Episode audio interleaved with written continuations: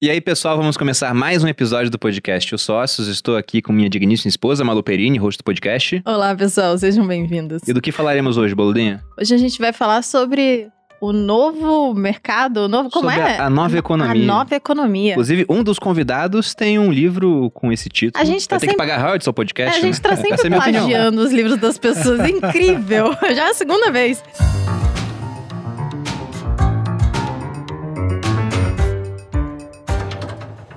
Mas para falar desse assunto, trouxemos aqui dois especialistas em inovação, em marketing e negócios. Estamos com Diego Barreto, vice-presidente de finanças e estratégia do iFood, autor do best-seller A Nova Economia. Aliás, Nova Economia, né? Sem um artigo. Mentor da Endeavor Brasil e da 500 Startups e colunista do MIT Tech Review. Diego, seja bem-vindo. Valeu, super obrigado pelo convite. Apaixonado no tema e apaixonado no que vocês estão fazendo. E tá do lado do Walter, referência do mercado, né? Pois é, né? Uma lenda. Desde que a gente começou o podcast, o Lucão já falava, tá, tem que chamar o Walter, né? Calma, né? Vamos começando o podcast, vamos chamar primeiro que a gente conhece, né?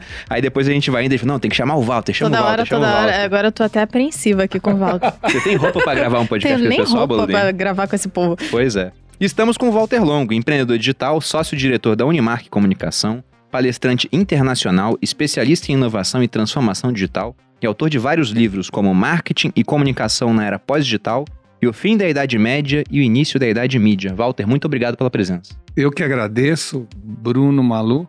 Prazer estar aqui do lado do Diego. Agora eu sei onde vai o meu dinheiro quando eu peço iFood, tá certo? É, todos vai nós, para a né? mão dele. E eu quero agradecer muito estar aqui hoje presente no segundo maior podcasting de negócios Olha do aí, Brasil. agora ele tá sabendo que é o segundo, amor. Que sacanagem. A gente A perdeu a mesmo um gente foi em pouco. primeiro um tempão. Um tempão. Ah, Agora que sacanagem. Eu- o Thiago falou pra Al- gente. Alguém pediu para eu falar isso. Ah, óbvio. Isso tava muito nítido já. Eu tava, o Lucão tava aqui antes falando o quê, amor? Era É isso, né? Fala lá do segundo meu podcast. Mas, Walter, a gente espera que com você aqui a gente, gente retome o alcance primeiro lugar. O primeiro lugar novamente. Vou- I will do my best. ok, vambora. Pessoal, eu queria começar com uma pergunta. E aproveitar que o, Diego tem um, um livro com esse nome, né? O que seria essa nova economia para que os nossos ouvintes aqui entendam do que, que a gente vai falar hoje? Bora lá, Bruno. A nova economia, cara, é um negócio que a gente sempre viu. A gente sempre viveu. Então vamos pegar um exemplo simplista. Vamos lá na primeira revolução industrial, que a gente estudou no colégio. Belo dia alguém inventa um monte de coisa lá, as empresas pegam aquele monte de coisa, muda radicalmente a sociedade. A, a roupa fica mais barata, as pessoas pagam menos, as empresas inglesas começam a produzir de forma muito mais eficiente, competem melhor, e a Inglaterra se torna uma potência. O que, que é aquilo? Aquilo nada mais do que uma série de tecnologias novas que convergem para os modelos de negócio das empresas e aquela, aquele novo modelo de negócio ela- ele gera uma série de mudanças na sociedade. Vamos falar de Brasil e falar de agora. Sempre existiram várias novas economias. Primeira Revolução Industrial, Segunda Revolução Industrial, massificação da, da, da, da, da- da produção, eletricidade, petróleo. Então a gente sempre teve esses, essa- esses exemplos. O Brasil nunca surfou uma nova economia. Quando isso chegava no Brasil, o mundo já estava surfando há décadas. Já era velho no mundo. Exatamente. Por quê? Porque o Brasil era, historicamente é desintegrado das cadeias de valor. Globalização década de 70, década de 80 e 90 ela lastra pelo mundo, mas o Brasil não integra nela. Se você lembrar de quando você foi pra Disney na década de 90, custava 300 reais o minuto pra você Eu fazer uma fui. Pô. Eu não fui, Não nunca foi, a gente Disney. nunca foi pra Disney. A gente é emergente mesmo. é real. Vocês são muito sérios. Vocês têm que ir pra Disney, Não, gente. não, a gente quer A gente ir. quer ir, a gente Inclusive, a gente tá, Tá doido planos. pra ir, mas a gente nunca Mas foi. pra quem foi, puta, fazer uma ligação pro pai e pra mãe custava 300 reais o minuto. Tirar um passaporte, três meses. Visto, três meses, com medo de não, não entrar na- nos Estados Unidos por causa do visto. E por aí vai. Ou seja, você não tinha integração das cadeias de valor. Não, pegando o mercado financeiro, por exemplo, aqui no Brasil, o estrangeiro começou a poder investir no Brasil em bolsa na década de 90. É, exatamente. Então, o que eu quero dizer aqui é o seguinte: os últimos 15 anos em especial, o Brasil integra definitivamente as suas cadeias de valor. Telecom, finanças, pessoas, conhecimento, logística e por aí vai. Qual o resultado disso? Os recursos, as tecnologias passam a chegar no Brasil com muito mais velocidade. Se você bota a sua cabeça no ano 2000 e olhar 10, 15 anos para trás, quantas empresas vocês se lembram de ter nascido e arrebentado a boca do balão do nada?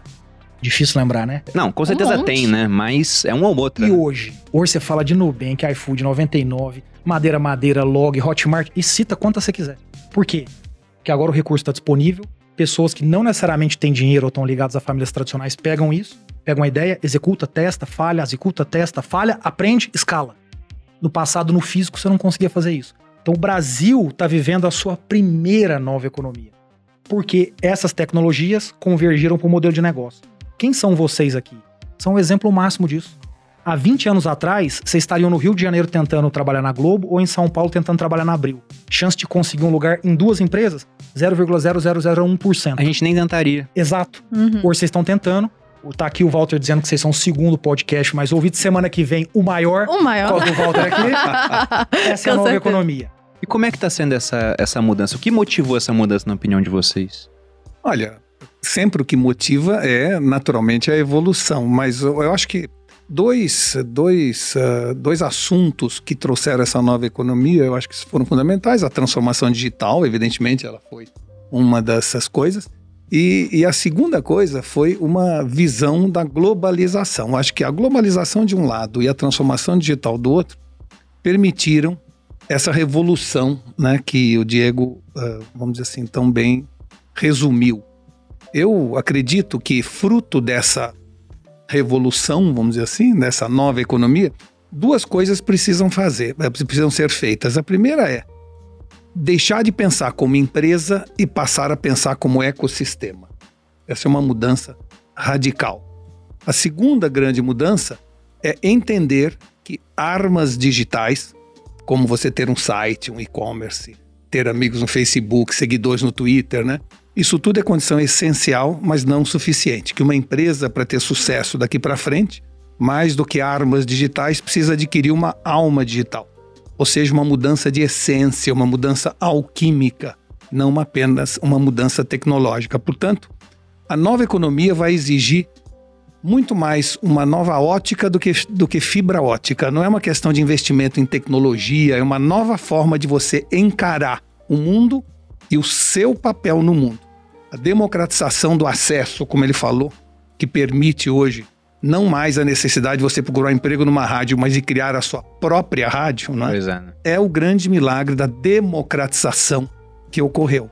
Nós devemos ter matado no último século milhares de Einsteins e Mozarts que, por falta de acesso, Uhum. desapareceram na poeira da história. Então, a chance que hoje todos têm, independente de onde estejam geograficamente, no deserto de Atacama, no interior do Piauí, em Nova York ou São Paulo, de poder demonstrar suas habilidades, eh, demonstrar a sua competência. Isso é algo novo, inédito, mesmo nas novas economias que a gente assistiu até hoje ao redor da história, nenhuma democratizou tanto esse acesso, nenhuma deu tanta possibilidade e tanta autoridade para o cidadão comum. Por isso é algo que a gente tem que celebrar. Eu diria que a gente devia ter, como já que você falou da Disney, fogos todas as noites nas grandes cidades, celebrando essa nova economia, essa nova democratização da informação, da comunicação, essa biblioteca de Alexandria que a gente tem no nosso bolso, né?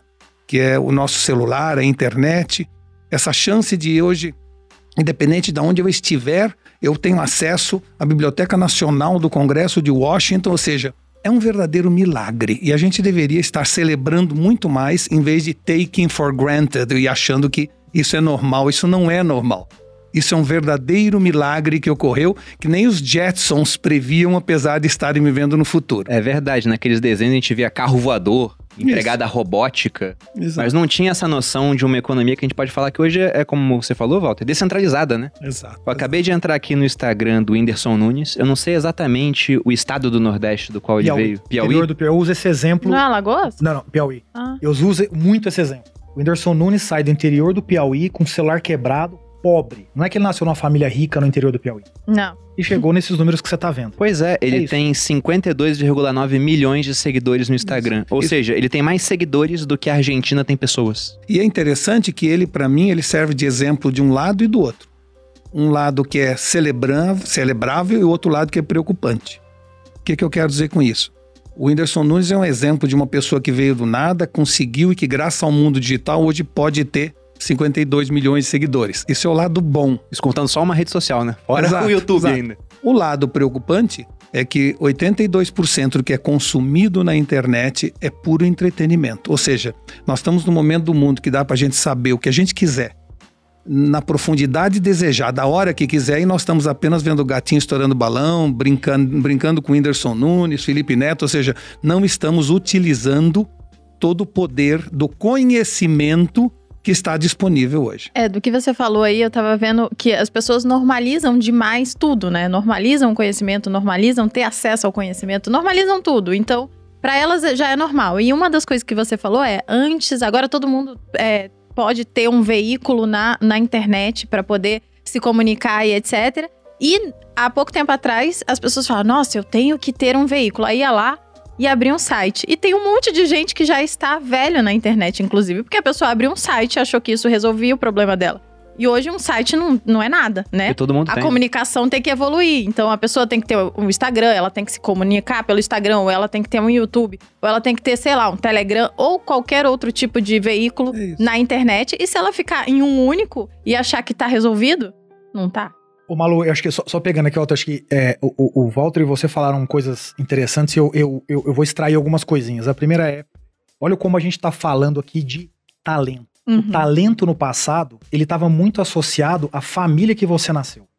Nasci numa família que tem um certo dinheiro, que me permite estudar bem, que me permite me formar. As empresas vão dizer: quero contratar uma pessoa que tenha se formado numa boa faculdade. Então, via de regra, eu não tinha talento. Eu tive acesso. Uhum. Agora a gente começa a falar mais de talento mesmo. O Whindersson Nunes não teve acesso, Nunes. Ele teve talento. O talento ele aparece muito mais. Dois, a capacidade de execução. Olha como muda. Você pode fazer rádio ao invés de comprar uma rádio. Basta tirar a bunda da cadeira e começar. Agora não tem. Você diminui muito aquele gap em que você falava, eu sempre quis ter feito. Sempre quis ter tentado. Não tinha os meios, né? Exato. E o terceiro ponto, que fala muito com que o, com que o, com que o Walter falou aqui agora, é o movimento pendular da nova economia. A nova economia, ela sempre vai num extremo, gera coisas boas e problemas, a gente traz ela de volta e acerta o centro gravitacional. Então eu vou dar dois exemplos idiotas. Quando você cria o avião, você cria o desastre aéreo. Sim. Uhum. Certo? Então a gente, a gente cresceu nisso, evoluiu as questões de segurança e hoje o avião é o que é para nós. Quando você cria o carro, você cria o acidente. Uhum. Certo? Mesma coisa. Se, se você observar como foram as reações da sociedade quando o carro começou a se massificar em cidades como Londres e Nova York, foram brutais, bizarras. As, as histórias são lindas, interessantes, na verdade. Exato. É a mesma coisa com os pontos que o Walter trouxe. Então, o Walter tem toda a razão sobre a- talvez a, a baixa qualidade do ponto de vista de conhecimento, qualidade, etc. Esse é o movimento pendular. Eu, hoje, com os meus filhos, vou educar muito melhor nisso. Vou dizer, pô, filho, isso aqui e tal.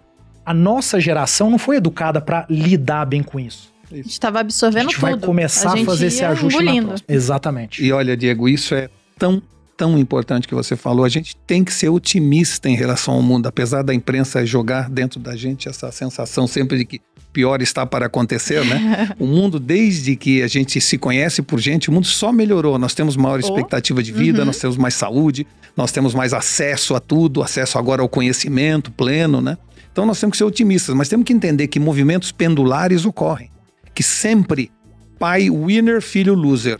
Pai loser, filho winner. É assim que funciona o mundo. É E- até necessário pra entender qual é. a- isso, a- pra o onde pêndulo vai, vai, continuar ocorrendo e é natural. Mas que hoje nós temos muita, vamos dizer assim, muita testa oleosa achando que é mente brilhante, temos. Infelizmente, na internet, isso ainda é um fato. Você viu aquele documentário do Netflix, O Dilema das Redes?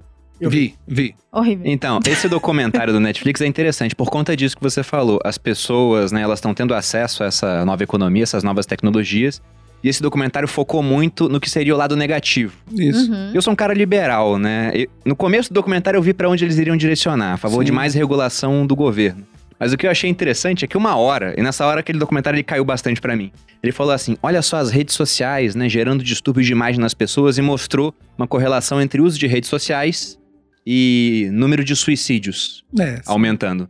eu pensei, poxa, correlação não é causalidade. Quer dizer que tá aumentando o suicídio por causa da rede social? Deixa eu dizer assim, uma das coisas que eu mais estudo em estatística é correlação espúria. Esse é um típico caso de correlação espúria, né? Existem correlações absolutamente simétricas que mostram que há um consumo de margarina maior quando aparece algum filme do Nicolas Cage. Isso não tem nada uma coisa com a outra, mas é uma correlação espúria, cresce exatamente na mesma proporção. Tem uma sobre prêmios Nobel e, E consumo de chocolate. chocolate. É. Acho que a gente Exato. deveria colocar um bolsa chocolate aqui no Brasil, né? Pra gente aliás, deslanchar. aliás, uma Não correlação, é uma correlação que parece espúria, mas que não é, é que quando aumenta o consumo de sorvete, aumenta também ataque de tubarão.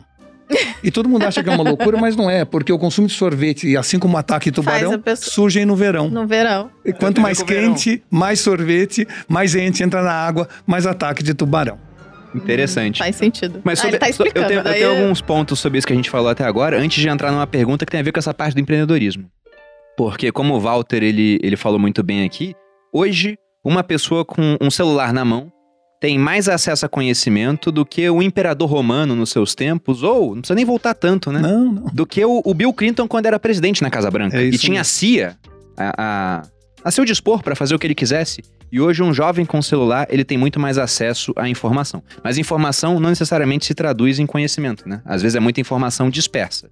Contudo, com essa facilidade toda, a gente vê um movimento de empreendedorismo muito forte, muita gente criando negócio em rede social. O iFood é uma prova disso, né? O, o quanto a empresa vale hoje e é uma empresa recente, comparado assim ao que era necessário lá atrás, né? Progredir em termos de tempo para chegar até o valor de mercado. Só que isso também, essa facilidade de acesso traz muito mais competição. Então, enquanto lá atrás você tinha poucos players disputando um mercado, a gente falou aqui de rádio, por exemplo. Quantas emissoras tinha? Quantos canais de televisão? Era uma tinha? licença que você recebia. Tinha Era que muito ser amigo do centralizado. rei. Tinha que ser amigo do rei. Então, quais são as mudanças agora com esse acesso, né? Além dessa grande amplitude em termos de competição. Eu acho que a primeira leitura, para mim, ela tá perfeita. Ou seja, é, o que a gente está dizendo é o Brasil, ao longo do tempo, não permitiu ter competição. Né, parte do livro é explicando exatamente isso. É dizendo, ó, na prática, o que acontece é que o Brasil tem uma sociedade linear, com muito poder político, econômico, cultural, intelectual na mão de poucos, e, dado o linearismo, essas pessoas entram dentro do poder e moldam o Estado como elas querem. Quando você detém vários tipos de poderes de forma concentrada, você senta à mesa e basicamente desenha então duas barreiras. Uma você não deixa o estrangeiro entrar, na outra você mata o empreendedor. Portanto, eu domino esse meio do caminho sozinho.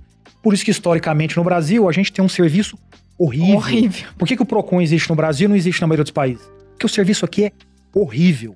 Tão simples quanto isso. Porque não tem competição. O que, que é a, a- a tecnologia, e nessa nova economia, a gente observa? O rompimento dessas barreiras. Então, o estrangeiro entra mais fácil. Quem está acompanhando o case de Shopee entrando no Brasil é um estrondo. Estrondo. Sai da Ásia, entra no Brasil e rapidamente se torna um dos principais marketplaces do Brasil. Na outra ponta, o que, que acontece com o brasileiro? Ele começa a fazer pela primeira vez um tipo de raciocínio, que é a visão grande, o pensamento grande. Então ele sai do interior do Piauí e fala: Eu posso ser uma pessoa boa, porque eu tenho talento e conteúdo. Então pega vocês, tenho talento e conteúdo. Pega o Walter, tenho talento e conteúdo, e por aí vai. Então o empreendedorismo no Brasil ele tem acontecido em grande medida porque a gente aumentou a capacidade de execução das pessoas. E essa nova geração que chegou e as que estão chegando, elas vêm com, na minha opinião, com uma mudança comportamental muito grande em relação a nós. Elas aprendem a executar mais rápido. Quem era o Diego? O Diego era um cara que ia pra escola, lia, decorava, aprendia algumas coisas, raciocinava e ia pra casa. Todo dia fazia isso, até chegar na faculdade, onde ele arrumava o primeiro estágio dele. Hoje o meu filho com 8 anos de idade, ele faz um projeto. Ele pensa em como colocar na internet. Ele não usa, não deixo ainda. Mas ele pensa. Ele quer abrir o canal. Ele quer cozinhar e vender no iFood. E ele pode, em teoria. Então, olha como a ligação entre a ideia e a execução hoje é muito mais próxima. Na nossa geração, nas gerações anteriores, era difícil você ligar ideia e execução. Era só mais velho. Então, é é uma geração que chega muito mais determinada a fazer. Não quer dizer que ela necessariamente vai ser mais bem sucedida. Você acha que é mais determinação ou é porque é mais fácil? É determinada nesse sentido, porque ela, ela aprende, então ela, ela- fica mais fácil você ter esses, esses saltos. Eu vou dar um exemplo típico aqui. Em Alphaville tem uma empresa chamada Brazilian Bikini, né? Uhum. Que vende moda praia para 56 países. Eu conheço. É, é, é o marido, mulher e cinco costureiras em casa. Ou seja, há, E vende pra 56 países. há 10 anos atrás, você teria que ter registro no CASEX, teria que ter licença do governo para exportar, teria que participar das feiras do mundo inteiro para tentar vender para uma loja. Aí a Galeria Lafayette ia pedir 10 mil peças de amostra, você tinha que gastar As feiras. é, né? Tinha que comprar Deus, as feiras, feiras, exatamente. né? Então, o que, que ele faz hoje? Ele simplesmente põe um site em inglês, né? Faz palavra-chave no Google, a pessoa compra e ela é da Bélgica, ele faz a costureira produzir o biquíni, põe na caixinha de Sedex, manda e acabou. We are in business. Ou seja, não tem mais aquelas barreiras que havia. Então, esta geração, ela tem essa visão, novamente, o, o lado do dilema. A geração tem a sensação de que tudo é possível, que o impossível não existe mais, Por outro lado, é uma geração que tem o risco de se acomodar, até pela facilidade. Provavelmente. Então, provavelmente, nós teremos sim uma geração de winners e losers, sendo que as pessoas que entenderam que hoje é possível esculpir-se a si mesmo serão os vencedores. As pessoas que acham que por ser tudo fácil, né, vai cair do céu, serão a massa de manobra É. que daqui para frente vai ser dominada pelo mundo. Você falando isso, me, me veio dois exemplos, né? Uma pessoa que eu conheço que tem tem audiência, né? Então ela já tem o CAC baixo, né? Que agora, agora eu tô nessa O que, do que é o CAC. CAC pra audiência? É. É o Você fica falando Poder de complicado, a audiência não, não entende, né? é o custo de aquisição do cliente baixo. Aula de E finanças aí- agora. E aí, e ela acha muito complexo fazer um produto ou vender algo na internet. E ela achou que isso é muito difícil, então ela vai fazer uma. Ela quer- vai tentar uma carreira tradicional. E aí ela foi, né, em algumas entrevistas e tal. E aí a pessoa falou: olha, a pessoa tem, tem capacidade de crescer aqui. No entanto, tem que trabalhar, não pode faltar. Aí ela falou: poxa, esse pá também é difícil, né? Mais difícil ainda. pô. Talvez não, talvez seja mais difícil. E aí o outro exemplo é, ano passado eu nunca imaginei que hoje vocês aqui estão à frente de uma pessoa que tem um sex shop. Eu tenho um sex shop.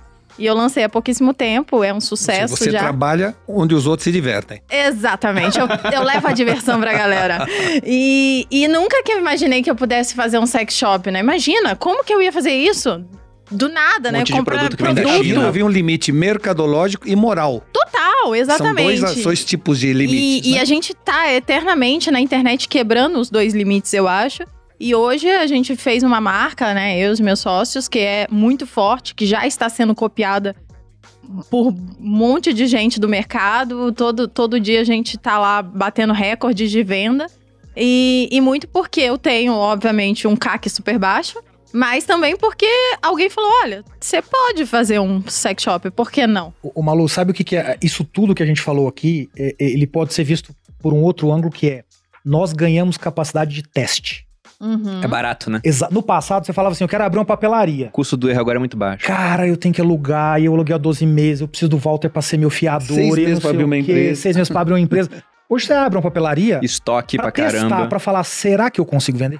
Então eu costumo, eu costumo Mas o brincar Estado segue atrapalhando a gente, né? muito menos.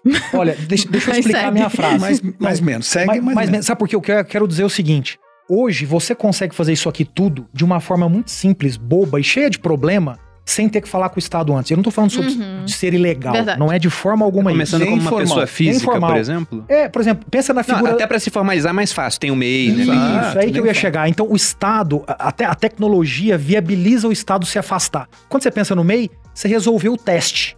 O- teste você resolveu. Aí depois você vai descobrir se você vai virar uma empresa grande ou não. Explica Exatamente. até para as pessoas o que que é o MEI. Tem gente que não Sim, sabe o que é isso. O amor. MEI é o microempreendedor individual. Você consegue, em um dia, Uhum. na verdade não é em um dia, é na mesma hora você consegue tirar o seu CNPJ para começar a empreender, tendo ali um limite de faturamento que, se eu não me engano, está em 81 mil no ano. E dependendo, você consegue ficar totalmente isento de imposto até essa faixa. Depende ali dos custos que você vai ter no seu projeto. Mas foi como a gente começou, inclusive. Uhum. Na verdade, a gente começou como pessoa física. Aí, rapidamente, a Malu, ela estourou aquele teto de 20 e poucos mil, né? Caque Pra você baixo, começar né? Caque a, a pagar o É imposto. sempre assim. Nem tinha tanto caque baixo, que era bem o comecinho, né? Não tinha muito cliente. É, Aí hoje, viramos MEI. hoje em dia, qualquer coisa que a gente abre já não começa no MEI, né? Ainda bem, graças. Aí começamos no MEI e a gente fazia palestra. Aí, como o faturamento da palestra era alto, o lucro não era tão alto, mas faturava muito, né? Você vende lá, fatura 100 menos os custos, 50, você lucra 50. Mas no MEI a gente estourou muito rápido o MEI. Aí viramos em uma empresa do Simples. E o Simples realmente é muito simples. Porque é uma única guia de imposto. Aí quando sai do Simples que o Nossa, negócio eu é um inferno. Mas quer dizer que você tá tendo sucesso. Mas aí você É. tá ganhando Mas dinheiro. queira né? sair do simples. Só é. que tem um ponto sobre isso que eu queria explorar com vocês. E, e acho ótimo ter você aqui, Walter, por conta disso. Você viu toda essa evolução, né? Inclusive se adaptou ao que tá acontecendo nos novos tempos. Que é melhor ainda. Longa evolução. pois é. Longa E, evolução. e tem um ponto, a gente falou que hoje é muito mais fácil. Só que se é muito mais fácil pra todo mundo, tem muito mais competição. E algumas pessoas vão ficar pra trás. Eu tô aqui, por exemplo, com o lucro da Rede Globo. A Globo era uma empresa que era muito beneficiada por essa falta de concorrentes. Ela concorria com um, dois, três canais ali abertos, né, com TV por assinatura, mas era uma empresa que em 2015 ela conseguiu 3 bilhões de reais de lucro. Em 2020 ela fechou com 100 milhões de lucro. Então veja a redução de 3 bilhões cinco anos depois para 100 milhões de lucro. Então ela foi muito afetada, porque antes eram poucos concorrentes e agora a Globo concorre com o podcast, concorre com a gente, rede social, Todo mundo. concorre com o Whindersson Nunes, concorre com toda a empresa que não tinha poder para anunciar na Globo, mas agora criou um canal no YouTube.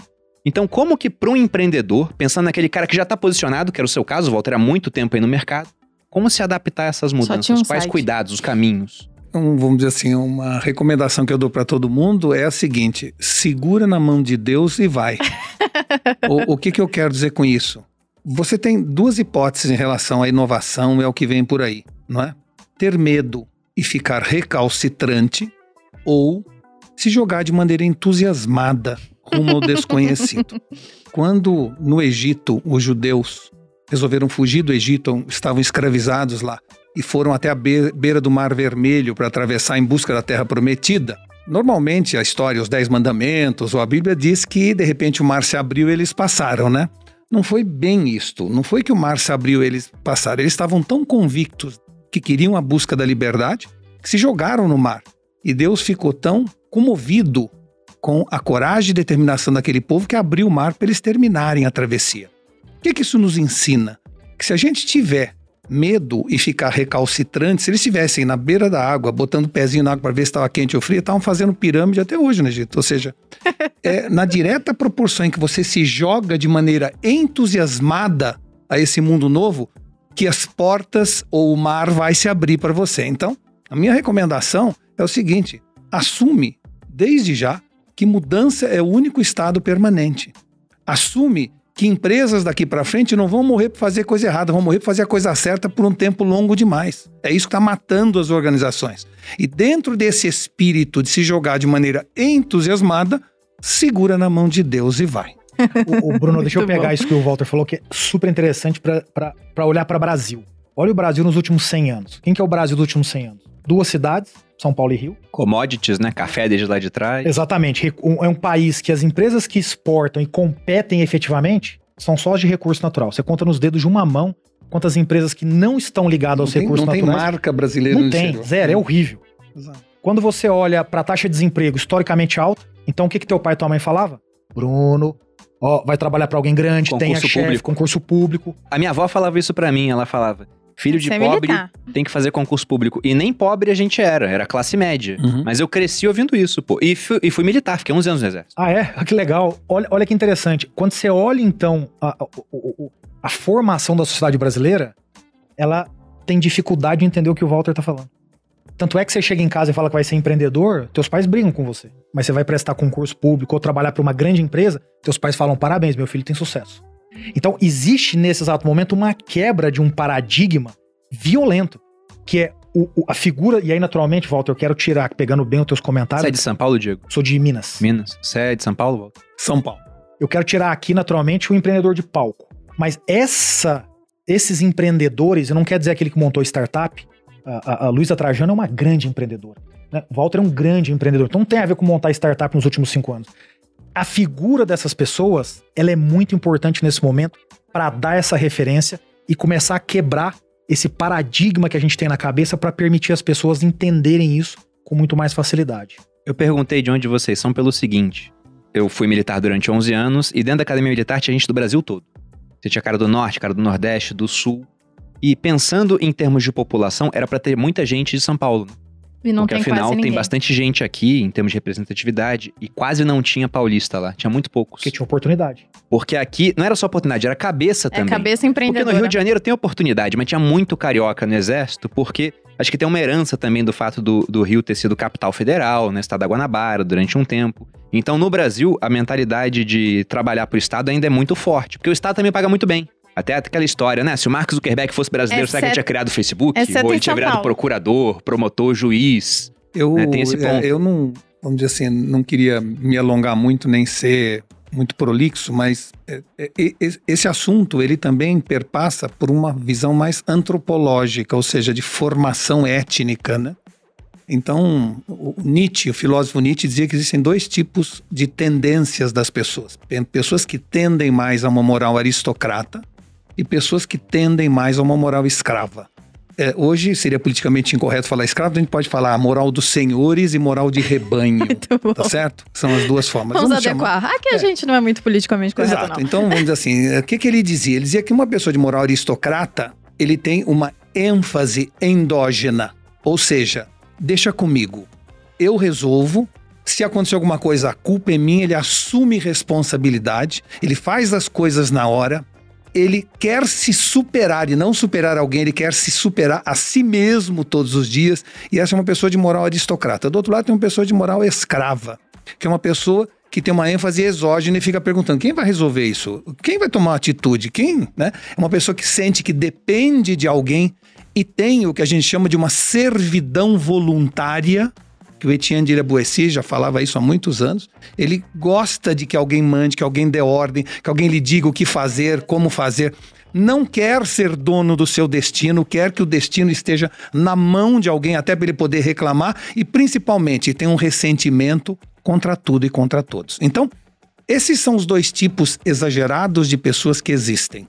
Eh, se você pegar um exemplo, você chega para uma pessoa que chegou numa reunião atrasado com você e você fala, você está atrasado. Se é uma pessoa de moral aristocrata, É ele fala, é verdade, desculpa, me atrasei mesmo. O outro fala, foi o ônibus, não foi ele que se atrasou. Entendeu? Ele sempre tem uma desculpa fora. bom. Ou o trânsito que sempre existe, sempre existirá Sempre existirá, Paulo ele culpa o trânsito. trânsito. Então, é, sempre tem essa visão. Se você, por acaso, encontra um amigo, o amigo seu foi demitido e você pergunta para ele, escuta, você foi demitido por quê? Uma pessoa de moral aristocrata fala, não consegui atender as expectativas da empresa. Ah, eu acho que não soube jogar o jogo político da organização. Uma pessoa de moral escrava fala o contrário. O meu chefe era um imbecil. O pessoal tinha inveja de Muito mim. bom. Não entendo o que eles fazem lá, mas loucura. Então é assim, esses dois tipos de pessoas existem normalmente no mundo inteiro, em qualquer lugar. O problema é que o Brasil. O Brasil tem uma formação étnica de pessoas que esperam.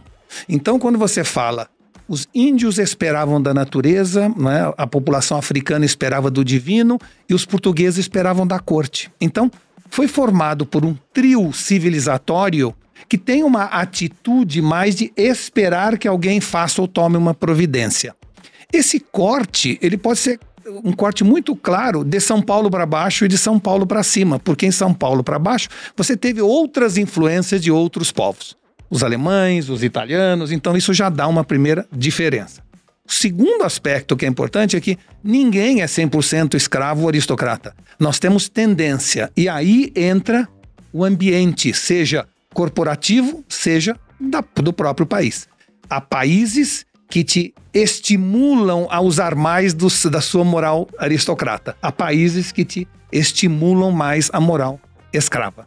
E, e isso numa empresa é fundamental. A meritocracia estimula. Então, ninguém é 100% uma coisa é outra, mas o, o ambiente de negócios do Brasil durante muitos anos nos estimulou a moral escrava, ser funcionário do Banco do Brasil, né? e depender dos outros e ficar falando mal do governo. Ah, em algumas outras países, a moral, seja por fatores religiosos ou étnicos, levou ao contrário. E nós tivemos então países que entenderam que nós todos devemos esculpir-nos a nós mesmos, que o destino está na nossa mão. E esta visão trouxe um país um pouco mais adiantado no aspecto competitivo. Eu nem estou dizendo que é o melhor, nem que nos, tra nos traz mais felicidade. Apenas uma definição sem entrar no, vamos dizer, numa questão de o que é melhor, porque isso seria uma conversa para três horas. né? Eu tenho certeza que a audiência tá ouvindo e com certeza muitos se identificaram pra um ou pra outro. Eu me identifiquei Ou- nos ou dois. identificaram outras pessoas também. É, porque Fulano, é, provavelmente você não, não é aristocrata, então você tá botando a culpa em alguém. É, eu acho que eu me identifiquei nos dois porque eu cresci, meu pai é militar, sou de família militar, então veja, eu tive essa, essa Isso, uma educação, formação uma formação toda. De aguardar ordens. De aguardar ordens, Exato, exatamente. Mas eu sou ariana, então nunca tô aguardando ordens. eu não sei se você sabe. de- Mas de todo jeito, eu acho que eu fiz esse change, né? E, eu, e, eu- e, eu, e era isso que eu ia falar pra audiência. Pra quem se identificou como a moral escrava, né? Isso. Talvez eu acho que dá pra você Não, mudar. e, é, e é muito importante que você E eu falou. acho é o que se você isso. se identificar, Isso. já é o primeiro Uma passo. coisa importante, que é uma frase que a gente usa para identificar essa situação, é dizer o seguinte: pessoas não mudam, mas podem encontrar um outro endereço que já existe dentro delas. Muito bom. Olha que interessante. Talvez E, e todo mundo já tem que esse endereço, né? Você falou, todo Tá, mundo tem um pouquinho tem, dos você já dois. tem esse aplicativo, ele pode estar na página 10 do seu iPhone, mas vai lá e usa ele, atualiza que ele está lá. Mas pensando nessa mudança que está acontecendo, né? Porque você falou de aspectos étnicos e também religiosos, mas tem uma parte também que é a questão de você ter a liberdade para poder mudar. A gente, quando começou a empreender, a gente veio pro digital pensando no seguinte: meu avô teve um restaurante, ele chegou a ter 20 funcionários e um monte de problema trabalhista. Uhum. Eu vendo aquilo, eu falei, eu não quero esse negócio pra mim. Meu Bruno Deus, é sempre toda teve hora medo de ter um, um problema funcionário. trabalhista, mas você faça tudo certo, como não havia um custo pra fazer o processo naquela época, simplesmente era algo que o funcionário fazia assim, ó, se eu fizer e der errado, eu não perco nada. Se der alguma coisa, né, eu tenho um ganho. Então havia esse ônus, né? Eu olhava aquilo e falava, eu quero empreender com o mínimo de pessoas possíveis. E aí eu vim pra internet. E só vim pra internet porque as barreiras são muito pequenas. Porque é o mais próximo que a gente tem hoje de um livre mercado, né? Afinal de contas, pra gente criar um perfil no Instagram, eu não tive que tirar uma licença, 48 carimbos, me cadastrar no Sindicato dos Influencers do Brasil, nada disso. E aí o negócio veio evoluindo e vários negócios surgiram disso. O iFood, ele é possível devido a essa transformação digital. E a gente vê setores sendo impactados de forma negativa, como foi o exemplo da Globo, e outros que estão nascendo e mudando o jogo. Qual vocês acham que é, é o modelo de negócios que vai imperar nessa era com cada vez mais competição e facilidade de executar as coisas? Para mim, o modelo de negócios vencedor, lato senso, é o modelo que converge tecnologias. Ou seja, o, o modelo de negócio hoje precisa ser ágil. É a brincadeira do site que você falou. A pessoa tinha um site. Aí você fala, não, a pessoa tem que ter um monte de coisa e ir descobrindo e tentando. Então, quando o Walter lá no começo fala do ecossistema, é disso que a gente está falando. Então, vamos pensar num exemplo da Log. A Log é uma empresa da nova economia que basicamente faz entrega. Como é que a Log funciona? Ela funciona com um negócio chamado API. Então, ela vai lá e se conecta num monte de lugar e o serviço dela está à disposição. Então, quando ela converge tecnologia, ela vai ganhando velocidade para competir nos diferentes ecossistemas que ela, que, ela, que ela se pluga, e ela vai ganhando mais velocidade para encontrar outros ecossistemas e, por exemplo, diversificando receita. E, por exemplo, diversificando o tipo de cliente que ela tem e por aí vai. Então, o modelo de negócios vencedor, ele está ligado à convergência da tecnologia. 20 anos atrás, você não conseguia convergir muita tecnologia. Você pegava a tecnologia que existia do seu segmento, olhando para o competidor e colocava ali. Então você ia numa fábrica e falava: Não, que animal sua fábrica, hein? Ele fala: É, a minha fábrica é animal, veio lá da Finlândia. Ah, não foi você que fez? Você importou da Finlândia? Foi. Ué, então o vizinho também pode. Pode. Então era muito linear. Todo mundo podia fazer igual. Hoje você tem dezenas de tecnologias disponíveis que você vai decidir como concatenar essas coisas. Então, quando você brinca do site, tem gente que vai falar, não, é só o Instagram. Tem gente que vai falar, vai ser API. Tem gente que vai falar, eu vou começar a usar Analytics, porque data para mim tem um valor para gerar tal coisa. É essa orquestração dessa convergência que é o que define, para mim, o grande modelo de negócio vencedor. Como que o iFood faz isso? O iFood faz isso basicamente tendo dentro de casa. Você fala, não, o iFood não faz isso. O iFood faz isso tendo uma máquina de teste. Então, se você me perguntar o seguinte: quem é que faz inovação no iFood? Todo mundo. Todo mundo. Todo mundo tem um cheque em branco para fazer isso. Como é que eu consigo fazer isso? Eu consigo fazer isso tendo uma cultura de pessoas que sabem o que é bom senso. Portanto, eu não, eu não contrato por currículo, eu contrato por comportamento. O que, que adianta alguém que trabalhou na NASA que não tem noção de bom senso? Até porque bom Mas isso senso é complicado, né? é o que tá mais, mais distribuído É, no mundo. Todo mundo tem uma acha que do, tem. Do, do o Bruno Descartes que ele fala justamente isso. Ele fala que o bom senso é aquilo que está melhor distribuído no mundo porque todos acham que tem o suficiente, né? Então, mas sabe qual é o ponto? O, o ponto é que a gente precisa lembrar que de uma discussão de rede, eu saio dela e venho para dentro da minha empresa, onde eu tenho um processo de contratação que tenta filtrar isso, e eu tenho valores, eu tenho um- uma moral interna que tenta colocar limite. Então, para mim, o que que é o bom senso do teste? É, por exemplo, você não tem que me pedir para testar, mas você tem que saber que testar significa pequeno por pouco tempo.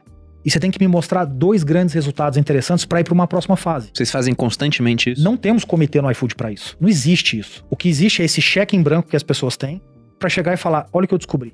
Então, é uma cultura que permite as pessoas terem, exercitarem o bom senso. Pô, Diego, tem gente que não tem. É, você dá o feedback ou demite. E aí eu acho que tem um grande ponto aqui, Bruno, que é a gente se acostumou no Brasil a ter boas empresas por pesso- porque as pessoas têm bons currículos. Desculpa a expressão, caguei pra quem tem um bom currículo. Sabe por quê? Quem tem bom currículo no Brasil é o homem branco heterossexual nascido na região sul-sudeste. Quem estuda no Brasil, um terço da população gradua. Desse um terço, 80% gradua em faculdades que talvez não pudessem nem ter uma licença para ter uma faculdade, dada a qualidade do ensino. E você vai me dizer então que você está montando um bom time com essa meia dúzia de pessoas que conseguem chegar naquele lugar por causa dessas condições? Então, o que eu quero é evidente. Se eu preciso de um contador, eu preciso de alguém que entenda de contabilidade. Mas o analista contábil que entra no primeiro ano, eu não preciso desse cara necessariamente formado na USP. Não preciso. Então, eu, eu, ao longo desses 10 anos de existência do iFood, a gente foi criando uma Já cultura... tem 10 anos? 10 anos. Caramba. De pessoas que têm bom senso. Eu tenho lá finanças, jurídico, políticas públicas, estratégia, M&A, enfim, essas coisas. Sabe quantos comitês eu tenho para aprovar as coisas ou fechar as coisas no mês com, com- com os meus times? São 350 pessoas nos meus times. Zero. Nenhum. Você não tem nenhum, Diego? Não. É muito descentralizado. Bom senso. É o seguinte, Bruno, você fechou o mês, você precisa ter uma boa discussão, você precisa externar alguma coisa, me liga. Não preciso de uma reunião que todo mundo senta, fica lá pleasing, o cara que é hierarquicamente o mais forte, passando 736 slides de PowerPoint, que é idêntico do mês passado, atualizado por 30 dias. Você tem alguma coisa importante, Malu? Me liga. Conversa comigo. Quer minha opinião?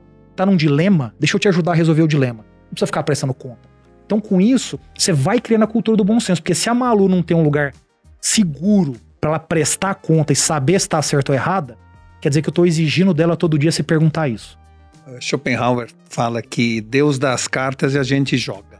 Ou seja, de certa forma, ele elimina o conceito de livre-arbítrio e de destino ao mesmo tempo, né?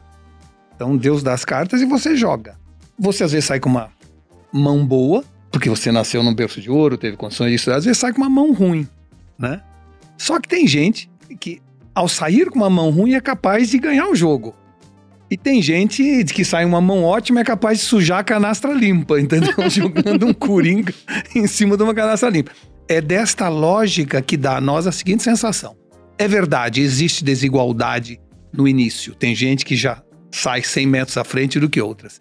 Mas isso não significa o fim do jogo. Isso significa que dependendo da forma como a mesa vai montando, vai encaixando a carta que falta ou não para você. Você tem que estar atento para a mesa, atento para suas cartas, atento para o olhar do adversário, porque nunca esse jogo está perdido de início. Sempre você tem essa chance. E o que ele está falando é que, no fundo, tudo isso é baseado num negócio: critério e bom senso. o Bruno tá, tá Eu encucado. achei curiosa Bruno esse tá modelo. encucado. 350 pessoas de uma maneira muito No meu descentralizada. time, então. 4.500 na empresa inteira. 4.500 pessoas na empresa toda. É. E vocês têm esse modelo de algumas pessoas com um cheque em branco. Eu Algumas não. 70% da empresa. 70% da empresa? 70% da empresa. Porque, veja, o que eu tô. Olha, eu vou te dar um exemplo aqui. É, uma pessoa um dia chegou e falou assim: e se a gente entregasse em 15 minutos? Eu falei, pô, seria sensacional. O cara falou, eu vou tentar, então eu te conto. Aí o que ele fez? Ele foi numa mercearia e chegou pro dono da mercearia e falou: quanto custa se alugar o seu caixa pra mim? O cara falou, como assim? Você não tem três caixas? Eu quero alugar um. Como assim, cara? Eu quero alugar um caixa. Eu vou fazer as compras e eu mesmo vou fazer aqui a operacionalização do caixa. Sei lá, 5 mil reais. E aí ele abriu uma loja chamada iFood Mercado e disse: agora os pedidos que vão chegar aqui sou eu que vou operacionalizar. Então o pedido chegava, ele tirava o conflito que existe no mundo offline. Ah, chegou o pedido do Bruno, daqui a pouco eu pego porque eu tô atendendo a Malu agora. E ele ia lá, então, ah, puta, pediu aqui uma coca, um chocolate, tá aqui, pode entregar. Uma coca, um chocolate tá aqui. Executava na hora. Exato. E aí a gente conseguiu chegar em 15 minutos. Hoje esse é o negócio que mais cresce dentro do iFood nos últimos seis meses. Supermercado, Isso. né? Isso. Não, a entrega de 15 minutos em especial. Ah, o mercado sim, mas a entrega de 15 minutos é o que mais cresce. E é em 15 minutos mesmo? 15 minutos. O que, que é isso? Incrível. Muito bom. Mas o que, que é isso? Isso é o cheque em branco. O cara alugou um caixa, que eu nunca tinha ouvido falar isso na minha vida, por 5 mil reais. E chegou e falou, velho, olha o resultado que dá no cliente. O cliente que compra uma vez isso aqui volta brutalmente. Por quê? Porque muda Incrível, a lógica né? dele. Em 15 minutos você não toma banho e desce pra pegar o carro pra ir ao supermercado. Então, isso é o cheque em branco. Isso é o bom senso. Quem, quem é a pessoa da velha economia? Não, eu vamos fazer um projeto aqui para construir um supermercado e esse supermercado vai ser altamente automatizado, mas você nem testou se a porcaria do cliente vai querer isso ou não. Hoje esse negócio é um projeto de altíssimo crescimento do iFood com centenas de milhões de reais investidos esse ano. Foi criado dessa forma. Isso é o bom senso, isso é o cheque em branco, isso é testar pequeno. Muita gente vê uma dicotomia, uma dificuldade entre governança e inovação. Uma vez que Parece a governança solto, né? procura eliminar riscos e a inovação exige riscos. O meio termo é exatamente o que faz o iFood, é assim. Se errar, erra rápido. E divida a sua cabeça em duas. Quando eu ouso, tem vezes que eu acerto, tem vezes que eu aprendo. Ou seja, não há o conceito de erro, há o conceito de aprendizado. E aquele conceito de que aquilo deu nisso, eu estava atirando no que vi e acerto o que eu não vi. Só através do risco é que você consegue, de alguma maneira, chegar a isso. Senão e, você não chega. e na outra ponta, onde eu não preciso ousar, aí eu tenho que ser operacionalmente perfeito. Isso é o que a gente chama de ambidestria. Então você tem a cabeça aberta para esse teste do caixa do supermercado, mas na hora que você chega para contar o seu dinheiro e colocar todas as informações, você não pode ter erro. Fazer uma Isso é contabilidade ambidestria. criativa aqui. Menos um, não, tá tudo bem. A gente gravou um episódio sobre inovação aqui, se eu não me engano, era o episódio 15. É quando vocês eram líderes. Era. A gente era. Exato. éramos éramos líderes de mercado. Não lembra disso, Inclusive, Walter? foi, Tá incentivado. foi, foi uma das vezes que o Lucão falou: não, chama o, o Walter Sim, aqui sobre era inovação. isso mesmo. Era você gravou um. Primocast muito bom sobre inovação. Mas nesse de inovação, a gente chegou meio que a, a uma equação informal discutindo ali sobre o que era necessário para ter uma inovação. E a gente identificou alguns fatores, né? Não que seja só aquilo, mas era capital. Porque afinal, para inovar, muitas das plataformas que inovaram no mercado hoje só foram possíveis ser executadas porque tinha um cheque por trás. Porque no começo, até o iFood acredito que foi assim, você queima a caixa para conquistar mercado, para adquirir clientes. O outro ponto era equipe. E aí entra essa pa- parte de uma equipe diversa, né? Porque se eu tiver uma equipe só formada por pessoas que fizeram economia no INSPER, a atração para um pensamento de manada é muito forte. Agora, quando eu tenho um cara que veio de fora dessa bolha, ele vai ter uma visão diferente. Calma, vocês estão observando um lado, mas tem esse aqui, né? Então tinha esse ponto de uma equipe diversa. E o último ponto era a questão de ter liberdade para inovar. Porque numa empresa muito quadrada, as pessoas ficam restritas. Por que, que o, Nubank, o Nubank não nasceu dentro do Itaú? Porque não tinha espaço para isso acontecer lá dentro. Né? Por que, que o, o Thiago, inicialmente o Primo Rico, ficava dentro da XP? Ele falou, não, vamos segmentar. Porque lá dentro é uma empresa muito mais institucional já, tá listada em bolsa de valores, há há uma série de regras. Uma startup dificilmente vai nascer naquele tipo de ambiente, né? E com o iFood eu acredito que foi a mesma coisa. Né? Vocês precisaram disso para inovar? Eu tenho um pensamento diferente, Bruno. E não quer dizer que eu tô certo ou errado, mas eu penso diferente. Eu- Eu acho que, primeiro, capital não é necessário. Capital é necessário para escalar, mas para inovar, não. É um bom ponto. O, o teste idiota que eu mencionei aqui é um exemplo que você inova com 3 mil reais. Você precisa do cheque para escalar. O que, que você, o que você precisa na prática não é do capital, é de dois indicadores que são do caralho. Você fala, nossa, olha como o consumidor muda o comportamento. Nossa, olha como o consumidor passa a olhar isso É aqui. verdade. Que é isso que fala, poxa, agora eu preciso achar a equação econômica e escalar. Aí entra a discussão do capital, mas a inovação vem antes. E, e o meu outro ponto é, é a, a questão da diversidade, eu concordo. Pessoal, a mulher, 20 anos atrás, não era ninguém na força de trabalho brasileira. Não- em algumas bolhas eram, mas no todo, subindo na hierarquia, empreendendo, você conta nos dedos de uma mão. Quem era o Não negro há 20 criada anos atrás? isso. O negro não era educado no Brasil, agora o negro está se tornando relevante na entrada dos vestibulares das universidades públicas. Quem era o homossexual há 20 anos atrás? Era o cara escondido que não podia se manifestar com medo de apanhar em casa.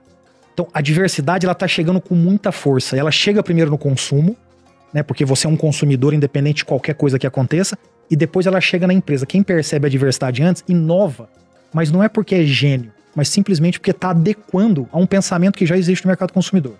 E o terceiro ponto que você falou que era O primeiro ponto era capital, que a gente já viu aqui que na verdade é para escalar, e concordo com você. Embora você discorde de mim, porque eu vi que você tá certo. O segundo ponto era essa opinião. questão de equipe. Eu mudo de opinião rápido quando eu tô é errado. verdade. O segundo era, ponto era essa opinião de equipe, e o terceiro era liberdade para fazer. Então, a liberdade eu concordo também, mas é, é importante. é, tem uma frase que é batida, super batida, que é o fail but fail fast, mas ela é muito real. Quando você aprende, eu, eu costumo brincar assim: você tem um pote de recursos. Traduz pra Dinheiro, tempo, é, é, é, o- é o fale mais fale, Fale mais, rápido, fale né? É, é, Você tem um pote de recursos: tempo, amigos, contatos, dinheiro, um monte de coisa. Quando você testa duas coisas, você dividiu o pote em dois. Se os dois estiverem errado, acabou. Se você testar muito pequeno, 30, talvez você ache aquilo que te dê o caminho. Então, aprender a testar pequenininho é muito relevante porque você pode usar os seus recursos para testar outras coisas se o primeiro não der certo. Sobre esse cheque em branco, eu lembrei que o Timothy Ferris, já ouviu falar desse cara? Vocês conhecem? Quem? Não. Tim Ferriss. Ele é autor de um livro que eu gosto muito chamado Trabalhe Amor, 4 só a Horas gente, por Semana. Só a gente conhece ele. As pessoas precisam conhecer Timothy Ferris. É, o livro dele é muito bom e eu só tô aqui por conta desse livro. Não é o melhor livro que eu já li. quatro horas, o trabalho não é o quatro mais horas bem por semana. escrito, assim, mas o ponto é que eu li esse livro em 2008. Em 2008 ele tinha criado um negócio pela internet, onde basicamente ele vendia um suplemento alimentar para os americanos, mas todo o pessoal dele trabalhava na Índia. E ele vivia na Argentina, ou seja, ele faturava em dólar, remunerava em rúpia e vivia em pesos, né? Então ele, ele tinha um poder de alavancagem cambial absurdo e a empresa dele basicamente era só ele, porque o restante era todo mundo terceirizado. Como eu queria empreender com pouca gente, eu falei, um dia eu tenho que ter um negócio na internet. E depois que ele foi aumentando o time dele, ele falou essa questão desse cheque em branco. Que ele deixou para as pessoas e falava, olha, é em branco. Você não tem limite. Mas quase sempre era um cheque baixo, por conta da questão do bom senso. Eu me lembrei disso agora. Por isso que você não pode contratar por currículo. Você pode contratar uma pessoa com ótimo comportamento e ótimo currículo, mas não só com ótimo currículo. Então, eu tenho um bom currículo. Eu fiz uma ótima faculdade no Brasil, fiz um MBA no exterior. Quem diz que eu sou bom? Não, meus pais me deram segurança alimentar, me incentivaram a estudar e puderam pagar meus estudos. Não quer dizer que eu seja bom.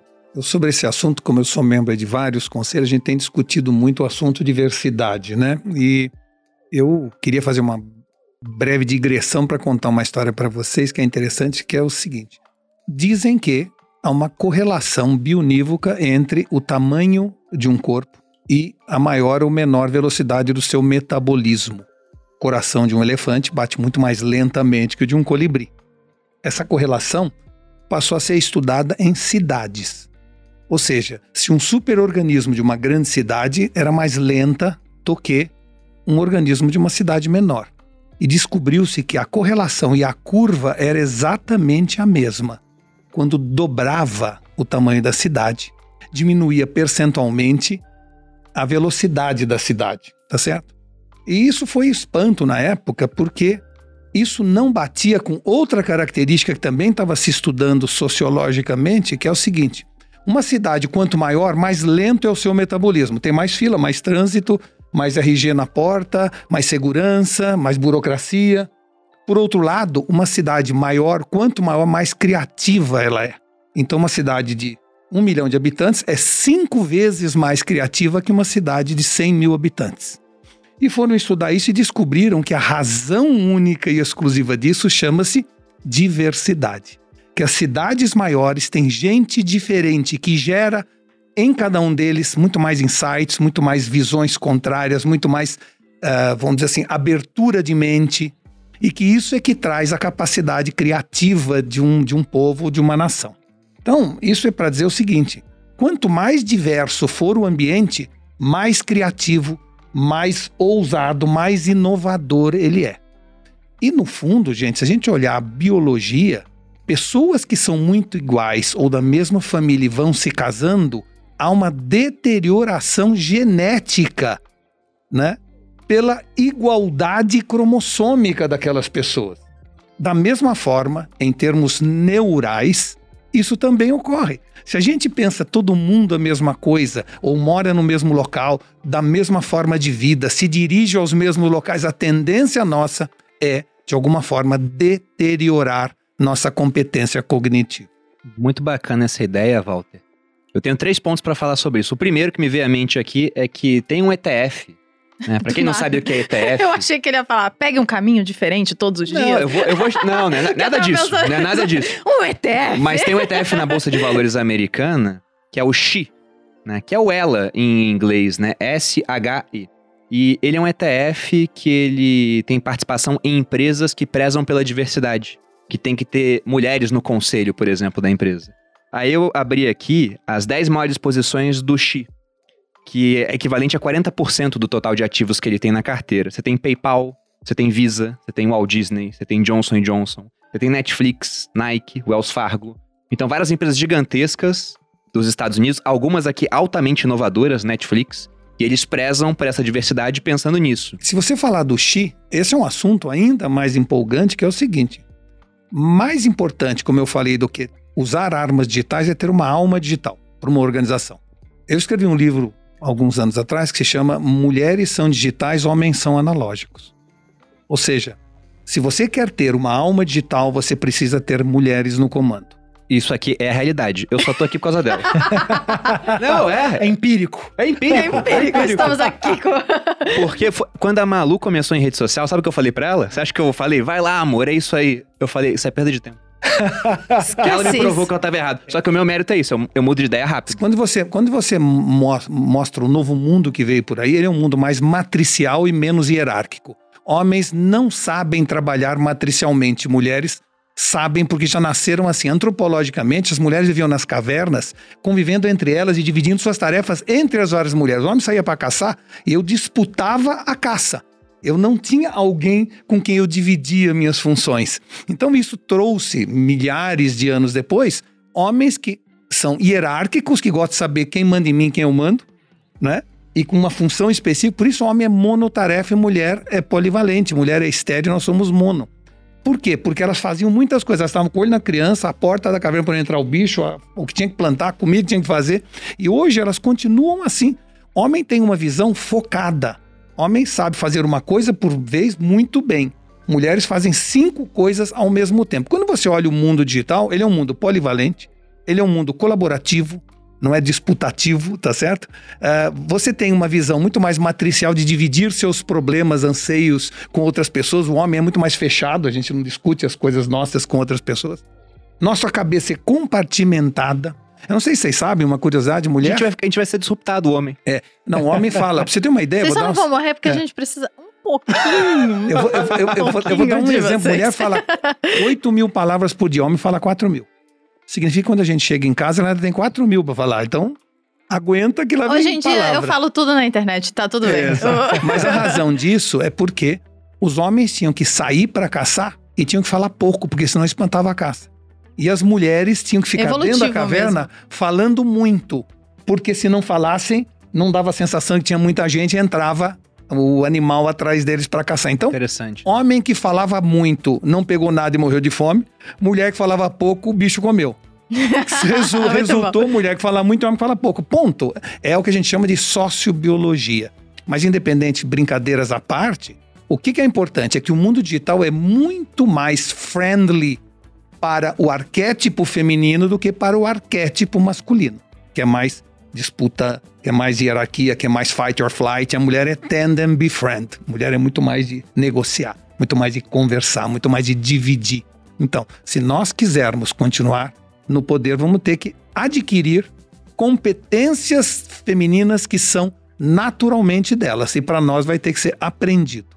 Não, isso é muito e bom. o Bruno aprendeu bem. Eu aprendi. Na verdade, eu só tô, eu só tô aqui. Não, é real, porque muita coisa. É, até hoje, né? Eu sou a pessoa da nossa empresa em conjunto que trago as novidades. Eu falo: olha, amor, isso aqui se você fizer isso, vai funcionar. Ela é menos resistente à mudança e, do que eu. E isso, isso, daqui. E eu sou boa em enxergar, como você mesmo disse. Eu enxergo várias mudanças sempre. Então, eu tô sempre tentando alguma coisa nova. Então, o Bruno, nos moldes que a gente alavancou na nossa carreira digital, foi muito de como eu moldei ele no início. Eu falava, olha, eu acho que não tem nenhum homem fazendo isso aqui. Faz um vlog, né? Fala como se fosse.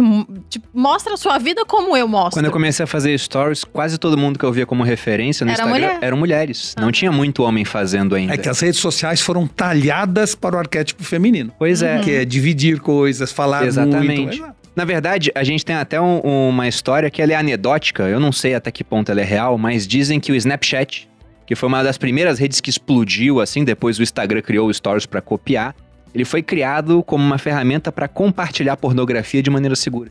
Você podia mandar seus nudes para alguém com a certeza que eles iam se de autodestruir, se a pessoa printava, você sabia. Só que algumas mulheres desvirtuaram o uso da ferramenta para mostrar a rotina delas. Aí quando o Instagram viu isso, eles lançaram os stories. E na época a Malu ela já tinha posicionamento no Snapchat, fazia lá os diários dela, né? Filmava a rotina. E quando lançou a ferramenta do Instagram, ficou aquela dúvida: vou pra um, vou para o outro, porque era difícil conciliar os dois. Eu falei: olha, vai pro Instagram porque ela já tem uma base de gente usando, é uma empresa maior e além disso a ferramenta nasceu para mostrar rotina. O Snapchat nasceu para compartilhar nudes, é uma adaptação, né? Então ela acabou indo, teve muito sucesso. Eu basicamente modelei o que ela fez. Só que aquilo das cidades que você falou, tem dois insights muito interessantes lá. Quando você falou, olha, a cidade tem um metabolismo mais lento, mais trânsito, mais fila.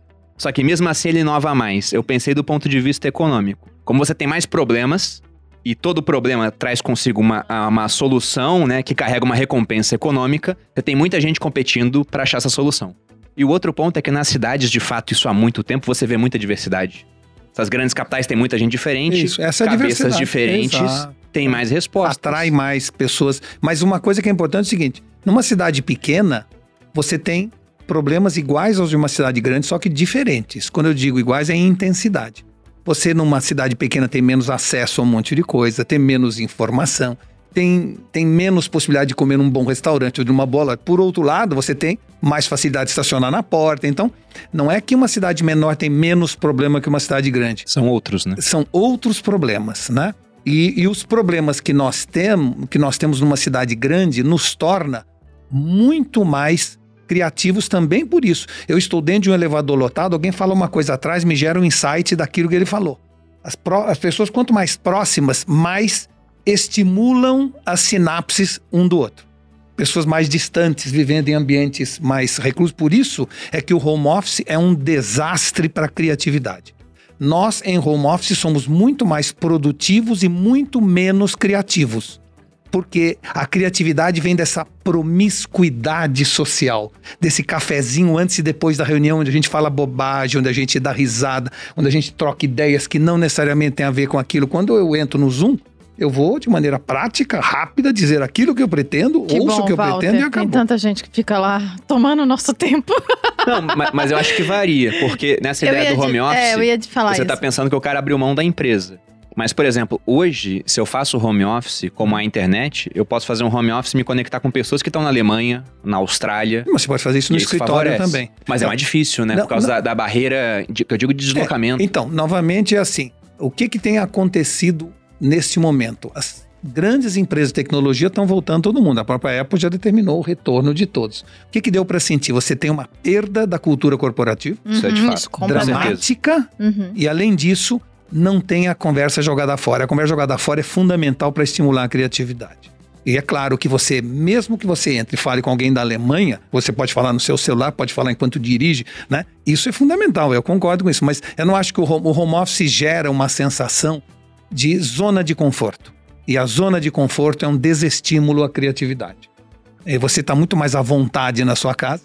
Eu digo à vontade em termos até de como é que você se veste, como você faz a barra. Você se relaxa pijama mais. o dia todo. Foi Exato. uma das coisas que eu, eu fiz um movimento na internet ano passado. Eu falei, gente, a gente precisa se arrumar e fingir que a gente tá trabalhando como se a gente estivesse de fato no escritório, né?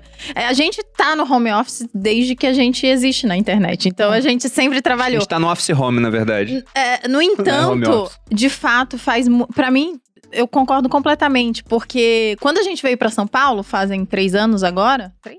Vocês vieram da onde? A gente Do veio Rio. do Rio, mas Do- a gente era do Refugiados, subúrbio do né? Rio. Vocês Fugimos estavam da guerra Vocês do estavam Rio. naquele balneário no fim da Dutra e resolveram vir para uma cidade Exatamente. grande. A gente tava Tem- refugiado. Agora a gente Pertinho veio. da praia, Realengo, 40 quilômetros da praia, pegando ainda Brasil. A gente morava no Olha, subúrbio o do Rio, Rio. é o seguinte, por mais que piore, continua melhor. Não, é Rio- impressionante, o Rio é impressionante. Eu, eu desço lá naquele aterro do Flamengo, sai de Santos Dumont, vou olhando assim. Não é Bonito, possível né? ser Mas você tá lindo. falando do Rio, né? O Rio, Rio. realmente é lindo. É- Lindo, é que a gente lindo. morava no De Janeiro. É diferente. Ah, no de o Janeiro é Rio pior. é aquilo que aparece na Globo. Isso. E o De Janeiro é todo o resto, onde as pessoas de fato moram, onde o subúrbio do Rio vocês acontece. foram nos Jogos Olímpicos do Rio? Eu fui, eu fui na inauguração e fui depois em dois. Então, uma coisa que me marcou, eu trabalhei na segurança dos Jogos Olímpicos, né? Era Era militar, militar na, na época, época. E tinha um mapinha turístico do Rio de Janeiro, né? E aí tinha lá o centro, tinha a Zona Sul. A região A que eu morava era uma região onde tinha um tucano em cima da mata, assim. Não mostrava que era cidade lá. Porque não era uma parte turística. E olha que tinha coisa acontecendo lá, né? Em Deodoro, aquela na região Militar. tinha. É. Mas ó, deixa eu fazer uma provocação sobre o que o, o que o Walter falou. Eu, eu, eu- vamos partir da hipótese que de fato o home office prejudica a criatividade. É, mas eu acho que tem uma outra questão. Acho que tem, tem uma questão na equação aqui que é: se o home office for capaz de atrair mais talentos, a pergunta é nesse trade-off, o que, que vale mais? Menos talentos com possível mais criatividade? Ou talvez menos criatividade com possível mais talento? É, eu acho que o que a gente está vivendo agora é uma adaptação de gestão. Então, eu acho que existe uma tendência natural em dizer não funciona o home office algumas coisas, porque a gente está testando isso tem 18 meses. E o mundo não vai resolver as equações. Talvez não existam respostas, mas talvez existam. Né? É, é, é, eu acho que tem, tem de fato as empresas de tecnologia que estão voltando, mas eu consigo numerar uma mesma quantidade que não está voltando e já diz: não volto nem a porrete. Por quê? Porque tem uma facilidade de atração de talento. Então, eu vou dar exemplos aqui de Brasil, por exemplo. A minha grande competição na lógica de home office é o estrangeiro, que paga em dólar para fazer o mesmo trabalho, Ou em euro, né? ou em euro. O que, que eu faço hoje? Eu já faço isso há dois anos. Eu deixei de contratar para trabalhar fisicamente e contrato no home office. O que, que eu estou ganhando com isso? Centenas de talentos em cidades espalhadas por esse mundão chamado Brasil que não querem vir para São Paulo. Que falam: minha mãe é doente, eu não posso. Minha mulher trabalha no Banco do Brasil, ela não vai mudar. O meu marido trabalha numa mineradora, não pode sair daqui. É uma pessoa extremamente inteligente e talentosa. E é claro que aí eu preciso encontrar ferramentas para resolver a questão de cultura, questão de criatividade, etc. Mas o ponto é, existe um trade-off que para mim não tá claro quem é o vencedor. Achar mais talento e ter uma empresa mais talentosa, talvez um pouco menos criativa, ou uma empresa mais criativa, mas talvez com um pouco menos de talento. Para Apple é fácil. Quem não quer trabalhar na Apple? Então, a Apple para mim é um outlier, mas quando você pensa no meio do caminho, no meio do caminho quem não tem um employer branding, uma, uma marca empregadora forte para atrair, talvez ela tenha que ter o home office É, para atrair. A minha equipe tá espalhada pelo Brasil. Mas, mas tem um ponto sobre isso que eu acho interessante, nesse trade-off que você falou. O primeiro ponto é, é ter acesso a cabeças que não estão fisicamente aqui. No, é- é, na minha opinião, é uma coisa muito boa, né? Partindo desse pressuposto de que cabeças diferentes, e eu concordo com isso, geram mais criatividade. E tem um economista austríaco que eu gosto muito, que é o Hayek, que ele fala que o conhecimento está disperso pela sociedade. Então é muito bom ter acesso essas cabeças, é ótimo. Só que uma coisa que eu vejo aqui, por exemplo, até no grupo, a gente tem uma parte do pessoal de home office por conta da pandemia. É que a pessoa que está aqui fisicamente, ela acaba sendo mais vista pelos colaboradores e ela é mais lembrada. Então, se a gente for pensar, ah, vamos promover alguém a sócio aqui dentro, né? Naturalmente, a gente vai pensar, tá, quem? Pô, o Kaique tá aqui o tempo todo. A gente lembra dele primeiro, antes de lembrar de pessoas que, por mais competentes que sejam, Que não estão aqui nome. fisicamente. É, Mas, Bruno, deixa eu fazer uma provocação nisso rápida. É fato, só que você tá pensando nesse problema há quanto tempo? Em poucos meses. É, de fato. Então, o ponto é, você como gestor vai falar, não, não, peraí, eu seria um idiota como gestor em não resolver essa equação. Eu não sei se você vai conseguir, mas daqui a pouco a gente vai sair atrás dessas equações, porque senão é burrice não tentar. Você pode não conseguir. Então, é- é, eu entendo o que você está dizendo, mas o mundo da gestão nunca se preocupou em resolver essa ques- essas questões. O mundo está começando a pegar boas cabeças para tentar E resolver. provavelmente esse dilema tem um caminho do meio. É, que, Que é, é- que é o que eu, É, que eu voto. provavelmente eu vou trabalhar duas, três vezes por semana na minha empresa e o resto eu vou fazer home office. Flexibilidade. E flexibilidade. Essa talvez seja a resposta mais adequada. Mas uma coisa é verdade. Todo mundo fala de um novo normal. Né? Eu não entendo essa, Eu nem essa frase, essa porque frase. assim, não há um novo normal. O velho normal já era suficientemente anormal. Ou seja, eu já usava a bom. terceirização de um monte de trabalho para pessoas na Índia, na área de customer service ou de assistência técnica. A gente já fazia isso. Foi só acelerado. Uhum. Então, assim, ter ou não home office não pode ser confundido quanto usar talentos mais baratos ou melhores aonde quer que eles estejam. Eu, há 20 anos atrás, morava em Miami, eu tinha uma empresa chamada Maquinita, que tinham três funcionários e trabalhávamos em adver games, fazíamos games como forma de publicidade. Uma Há pessoa, 20 anos. há 20 anos atrás. Você era- sempre foi muito acelerado então, mesmo, a. Adver Games, a Adver Games era uma empresa, a Maquinita, perdão, que tinha um funcionário na Colômbia, um funcionário em Nova York e um funcionário em Londres. E eles trabalhavam com um relógio na época chamado SWOT Global, que era um relógio que tinha o horário global, era Que um horário loucura, só. Que loucura. E eles marcavam as reuniões por esse relógio, em vez de falar o fuso horário, GMT, não tinha isso, era o relógio. Tô achando três que o. Walter inventou o jogo da cobrinha, aquele da, da Noca lá, o Então, eu tô dizendo pra vocês o seguinte, a gente já fazia isso quando precisa. E eu acho que quando precisa, talento é a matéria-prima mais escassa de qualquer organização e a gente deve buscá-la aonde quer que ela esteja. Mas quando a gente fala que, no fundo, fazer uma empresa é ter a noção de que você tem um pequeno grupo de divergentes, que são os rebeldes e que a gente tem que pegá-los onde quer que eles estejam, um grande grupo de complacentes e um outro grupo de displicentes. É assim que se faz uma empresa, tá certo? Ou seja, as pessoas que fazem acontecer, as pessoas que deixam acontecer as pe- as pessoas que perguntam o que, que aconteceu, que não tem a menor ideia do que está acontecendo. Muito bom, né? muito Então, bom. assim, é fundamental que para este grupo de talentos naturalmente criativos, eles estão criativos em qualquer lugar do mundo, porque eles saem da conversa que eu tive com você e vão para um bar, vão para o esporte, vão... mas eu estou me referindo que a grande massa precisa de um estímulo cotidiano, Eu sou essa pessoa. pelo menos durante dois ou três dias por semana, para absorver a cultura corporativa, para trocar ideias, para se vestir, para fazer a barba, porque se a gente não fizer isto, nós vamos ter uma, vamos dizer assim, uma sociedade parecida com um ímen complacente. Eu estou me referindo isso em homenagem à sua empresa. A Vibrio. vamos, vamos criar um cupom longo 10. Aí pro pessoal da Longo Vibrio. não complacente. Acho melhor botar um 15, então, né? Mudando um pouco a ótica agora, porque a gente falou bastante do lado do empreendedor, gestor, né? Home office, não home office, modelo híbrido, também acho que é o que vai imperar no Eu final. Mas pensando em termos de cliente, o que, que vocês acham que mudou pro cliente, assim, com Nossa. essa nova economia? Aí mudou muito. A gente não percebeu, mas a grande mudança é no consumidor. Aliás, todo o resto muda por causa do consumidor, né? O que, que aconteceu na sociedade? Nós achamos que a, que a Idade Média tinha acabado em 1453, quando houve a invasão de Constantinopla. Não é verdade. A, a Idade Média está acabando agora, neste momento. E por quê? Porque tudo até hoje era baseado na média. Ou seja, medicina era baseada em protocolos genéricos, faz bem ou faz mal para a média da população. Educação, o, o professor dava aula baseado na inteligência média daqueles alunos da classe. Né? O jornal falava, vou fazer um artigo desse tamanho, porque o interesse médio dos meus leitores sobre aquele assunto é desse tamanho. Se fizer muito, enche o saco, se fizer pouco, a pessoa sente falta. Então, tudo estava baseado na média. E, de certa maneira, esse momento do mundo está acabando. Por quê? Porque é um momento de uma sociedade onde o bom comportamento subsidia o mau comportamento. Eu pago uma nota de juros porque alguém não paga as contas e eu pago uns juros altíssimos. Então eu estou subsidiando aquele que não paga. Que é que não Na hora paga. em que eu faço um seguro saúde e pago uma nota por mês, é porque tem um monte de gente que não se cuida, que enfia o pé na jaca, eu que me cuido, pago a conta dele. É Tá certo? Eh, seguro de carro é a mesma coisa. Por que, que o seguro de carro é alto? Porque alguém deixa o carro aberto, corre mais de 200 por hora. Eu que faço direção defensiva, eu pago a conta. Então, assim, numa sociedade baseada na média, uma sociedade que o adimplente paga a conta do inadimplente, que o que se cuida paga a conta do que não se cuida. Então, isso está acabando. Está chegando aí agora o cadastro positivo, está chegando aí a mensuração de performance de como eu dirijo para me dar mais desconto. Ou seja, nós estamos deixando essa área. Isso trouxe uma sociedade mais mimada. Agora nós não queremos mais ser tratados como média. Antigamente eu assisti o filme que a Globo punha às 8 da noite, horário, eu, eu tiro que ele isso. Hoje eu tenho mil filmes para assistir. Antigamente eu tomava o café que vinha no bule. Agora, Nespresso, restreto, ligeiro, carioca, pingado, o que você quer. Né? 120 tipos de café. Antigamente chegava num hotel, por mais que fosse cinco estrelas, era o travesseiro que estava na cama que eu dormia. Agora Agora, tem não, menu de travesseiro. Verdade. A gente não sabe sociedade, a sociedade passou a ser mimada.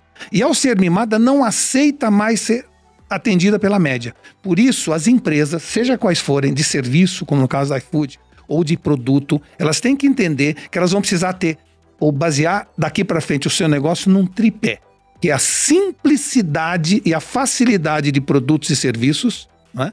tem que ter a flexibilidade do processo e tem que ter a individualidade da relação.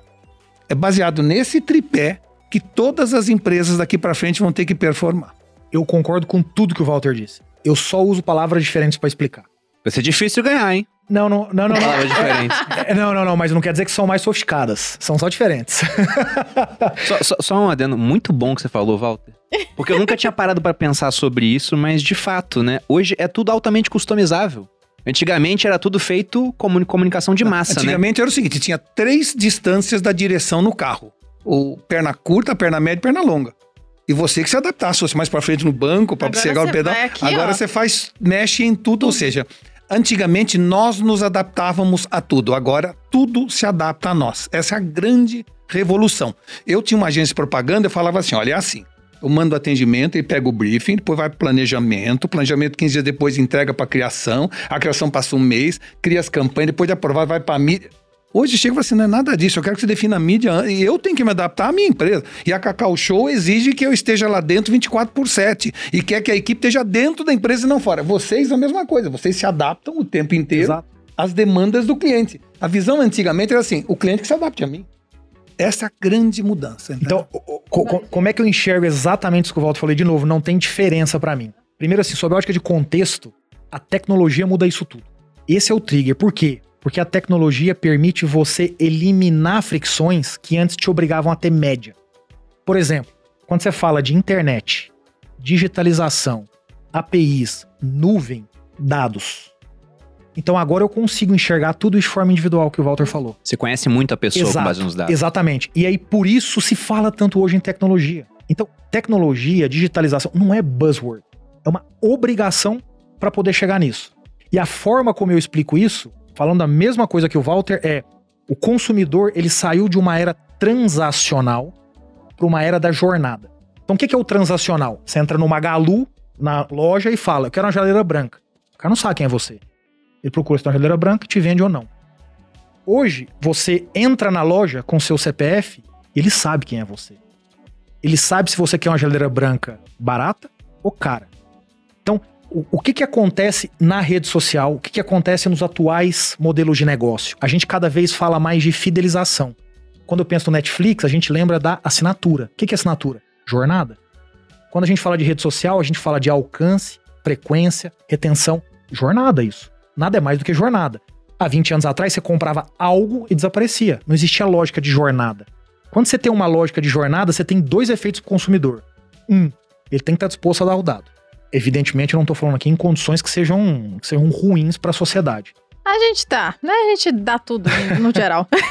Todos e o os dados. segundo, a empresa precisa ter a capacidade De armazenar. de armazenar e fazer isso virar inteligência, Uhum. para virar jornada. Não adianta ter os dados e não saber usar. Exatamente. Então, eu, eu vou dar um exemplo aqui do ponto de vista prático, o que, que significa jornada. Há 20 anos atrás, você ia a um restaurante, o cara te dava uma caderneta na hora do almoço, você batia um carimbo, quando você conseguia 10, você ganhava uma refeição, certo? Quantas vezes vocês foram a um restaurante, receberam uma com o primeiro carimbo e jogaram fora aquilo? Inúmeras vezes. Então, existe um desperdício de tempo, dinheiro, de um monte de coisa nisso. Não, e guardar o papel também. Agora pensa no meu cupom. O que, que é o meu cupom? Meu cupom é assim: ah, o Walter compra todo mês. Opa, o Walter deu uma desaparecida. Automaticamente o Walter recebe um cupom, eu trago de volta, o Walter volta a consumir. E um cupom customizável pra ele, né? Exato. Bom, aí a Malu nunca comprou. Descobri ela, mandei o primeiro. Muito mais caro que o do Walter. O Walter já tá acostumado, eu não preciso incentivar tanto. A Malu nunca entrou na minha plataforma, eu preciso. Olha como eu vou customizando jornada. Deixou de ser o transacional do carimbo. Você nem sabe quem é a Malu ou o Walter que foram naquele dia pra comer no PF e receber o carimbo. Aqui você tipo, ganhar sabe. a sobremesa quando a pessoa nem come. Exato. Então, se você trata com jornada, você customiza. Então, de fato, o banco precisa ir não em três Mil níveis, posições. precisa ir em um milhão de posições. Quantos cupons diferentes vocês disparam por dia, assim? É muito customizável mesmo? Eu vou te responder com duas informações. A primeira que você quer, a segunda a mais interessante. A que você quer é milhares. A mais interessante. Quem faz isso é um modelo de inteligência artificial, não tem um ser humano que encosta um dedo. Entende? Então, assim, se eu sou capaz de transferir inteligência para um modelo, olha como eu ganho essa capacidade de criar jornada e saio do transacional, saio da Ou média. seja, o segredo é você ter uma relação de alta costura com um processo de preta por ter. É isso aí. E é isso que a tecnologia permite. Exatamente. Por isso que não dá pra não falar de tecnologia. Tem gente que fala assim: "Ah, mas tudo agora". Tem gente que confunde tecnologia com app ou com Instagram. Isso não é tecnologia. Você pode ser uma fábrica que produz celulose e ter uma altíssima tecnologia proprietária. Isso tem muito a ver com a nova economia também. A velha economia é sobre a tecnologia de terceiro, que você pode comprar, você pode comprar, você pode comprar. A nova tecnologia implica em tecnologia proprietária, que não necessariamente é um aplicativo, que não necessariamente é uma fábrica como a da NASA. Mas você tem que ter algo que te permita ter um diferencial para construir essa jornada de uma forma diferente. Senão você volta pro transacional. E ele falou que a inteligência artificial está fazendo isso melhor do que milhares de seres humanos seriam capazes Walter, de fazer. olha que interessante isso. Hoje a minha logística, o iFood entrega 60 milhões de pedidos mês.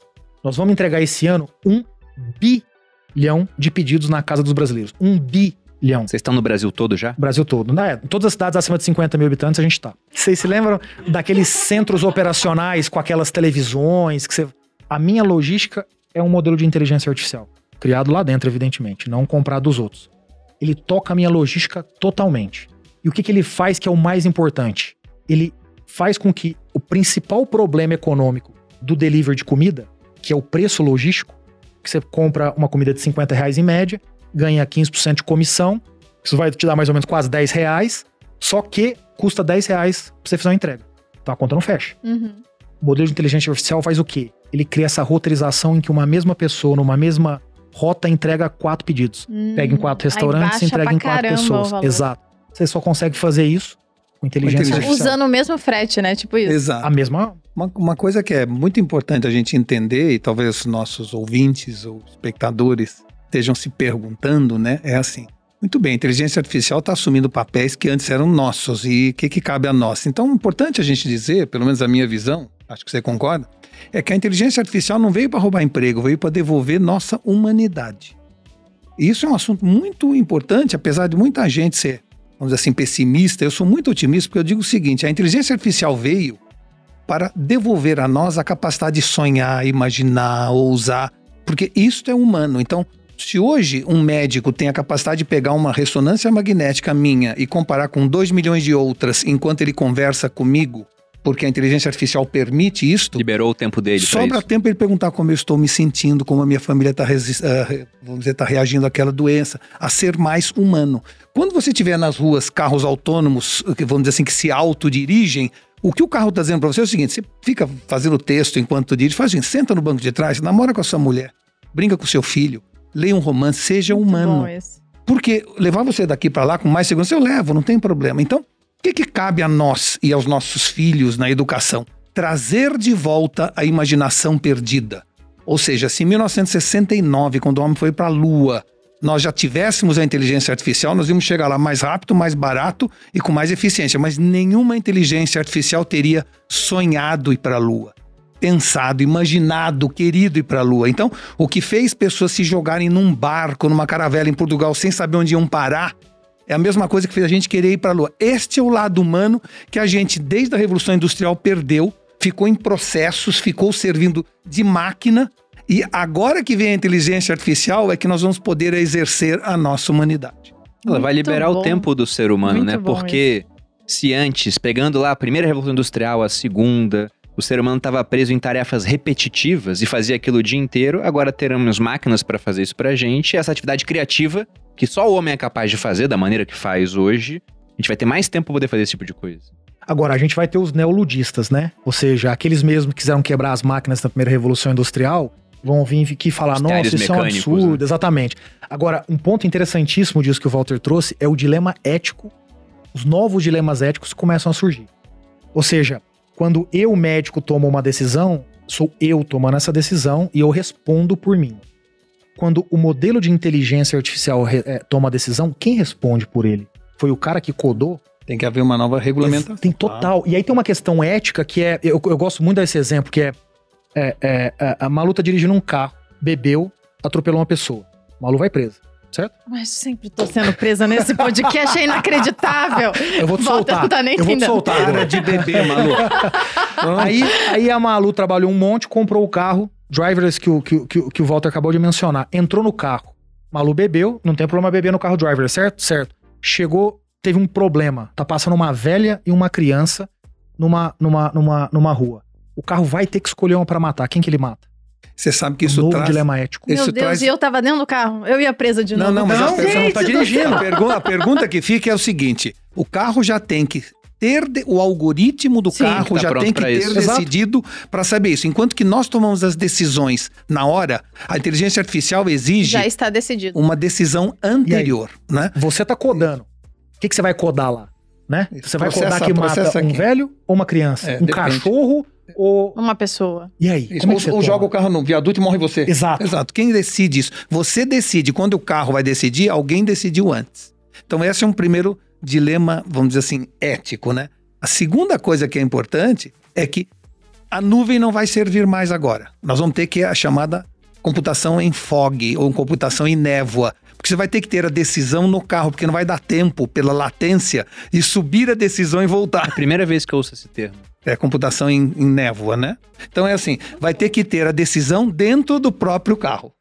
Isso vai trazer uma nova era da computação em névoa e não mais em nuvem, que vai re, renascer uma indústria inteira que agora estava indo tudo para nuvem. Já tem gente indo para névoa. Isso, mas voltando a essa questão. Vai ser um puta de leite de, desse, mesmo. desse foco no consumidor. Hoje, o que está acontecendo, né, na minha opinião, tem uma, um conceito de um cara chamado Peter Diamond, é um especialista em inovação. Universe. Exatamente, né? Que ele fala da revolução dos seis Ds. Ele fala que há vários Ds aí da revolução, que o primeiro é digitalização, como foi o iFood, e ele costuma falar que o segundo D, após a, a, digitalização, é o da decepção. Ele fala: olha, a primeira foto digital era tão pixelada que a Kodak olhou para aquilo e falou: isso nunca vai ser uma ameaça ao nosso negócio. Aí o terceiro D é a disrupção. Quando o digital ele evolui tão rápido que ele passa o material e faz essa disrupção e o material não consegue mais alcançar. E ele fala que depois que você digitaliza, você tem alguns benefícios, como o da desmaterialização. Você tem a Amazon ou você tem um iFood sem uma estrutura física muito cara, mais descentralizada, e um restaurante em shopping, né? Ou, por exemplo, uma livraria, é um melhor exemplo, em shopping não consegue competir com a Amazon, o preço fica muito mais caro. A Amazon, ela desmaterializou, ela consegue desmonetizar, consegue cobrar mais barato. E aí quando você desmonetiza, você democratiza. Todo mundo tem acesso àquilo. Nesse ponto, o consumidor ganha muito. Porque afinal de contas, ele olha lá o iFood e vê, pô, hoje não tem cupom. Mas vai no concorrente, ó, o concorrente tem um cupom para mim hoje. Então, com certeza ele foi beneficiado por isso, mas é cada vez mais difícil para as empresas rentabilizarem nesse cenário, né? Não concordo. Você acha que não? Não, eu não concordo. Eu acho que o que a gente está vivendo, em especial, viveu nos Estados Unidos começo dos anos 2000, o que a gente está vivendo agora no Brasil, é esse processo de descoberta com alguém dando um cheque em branco para você escalar.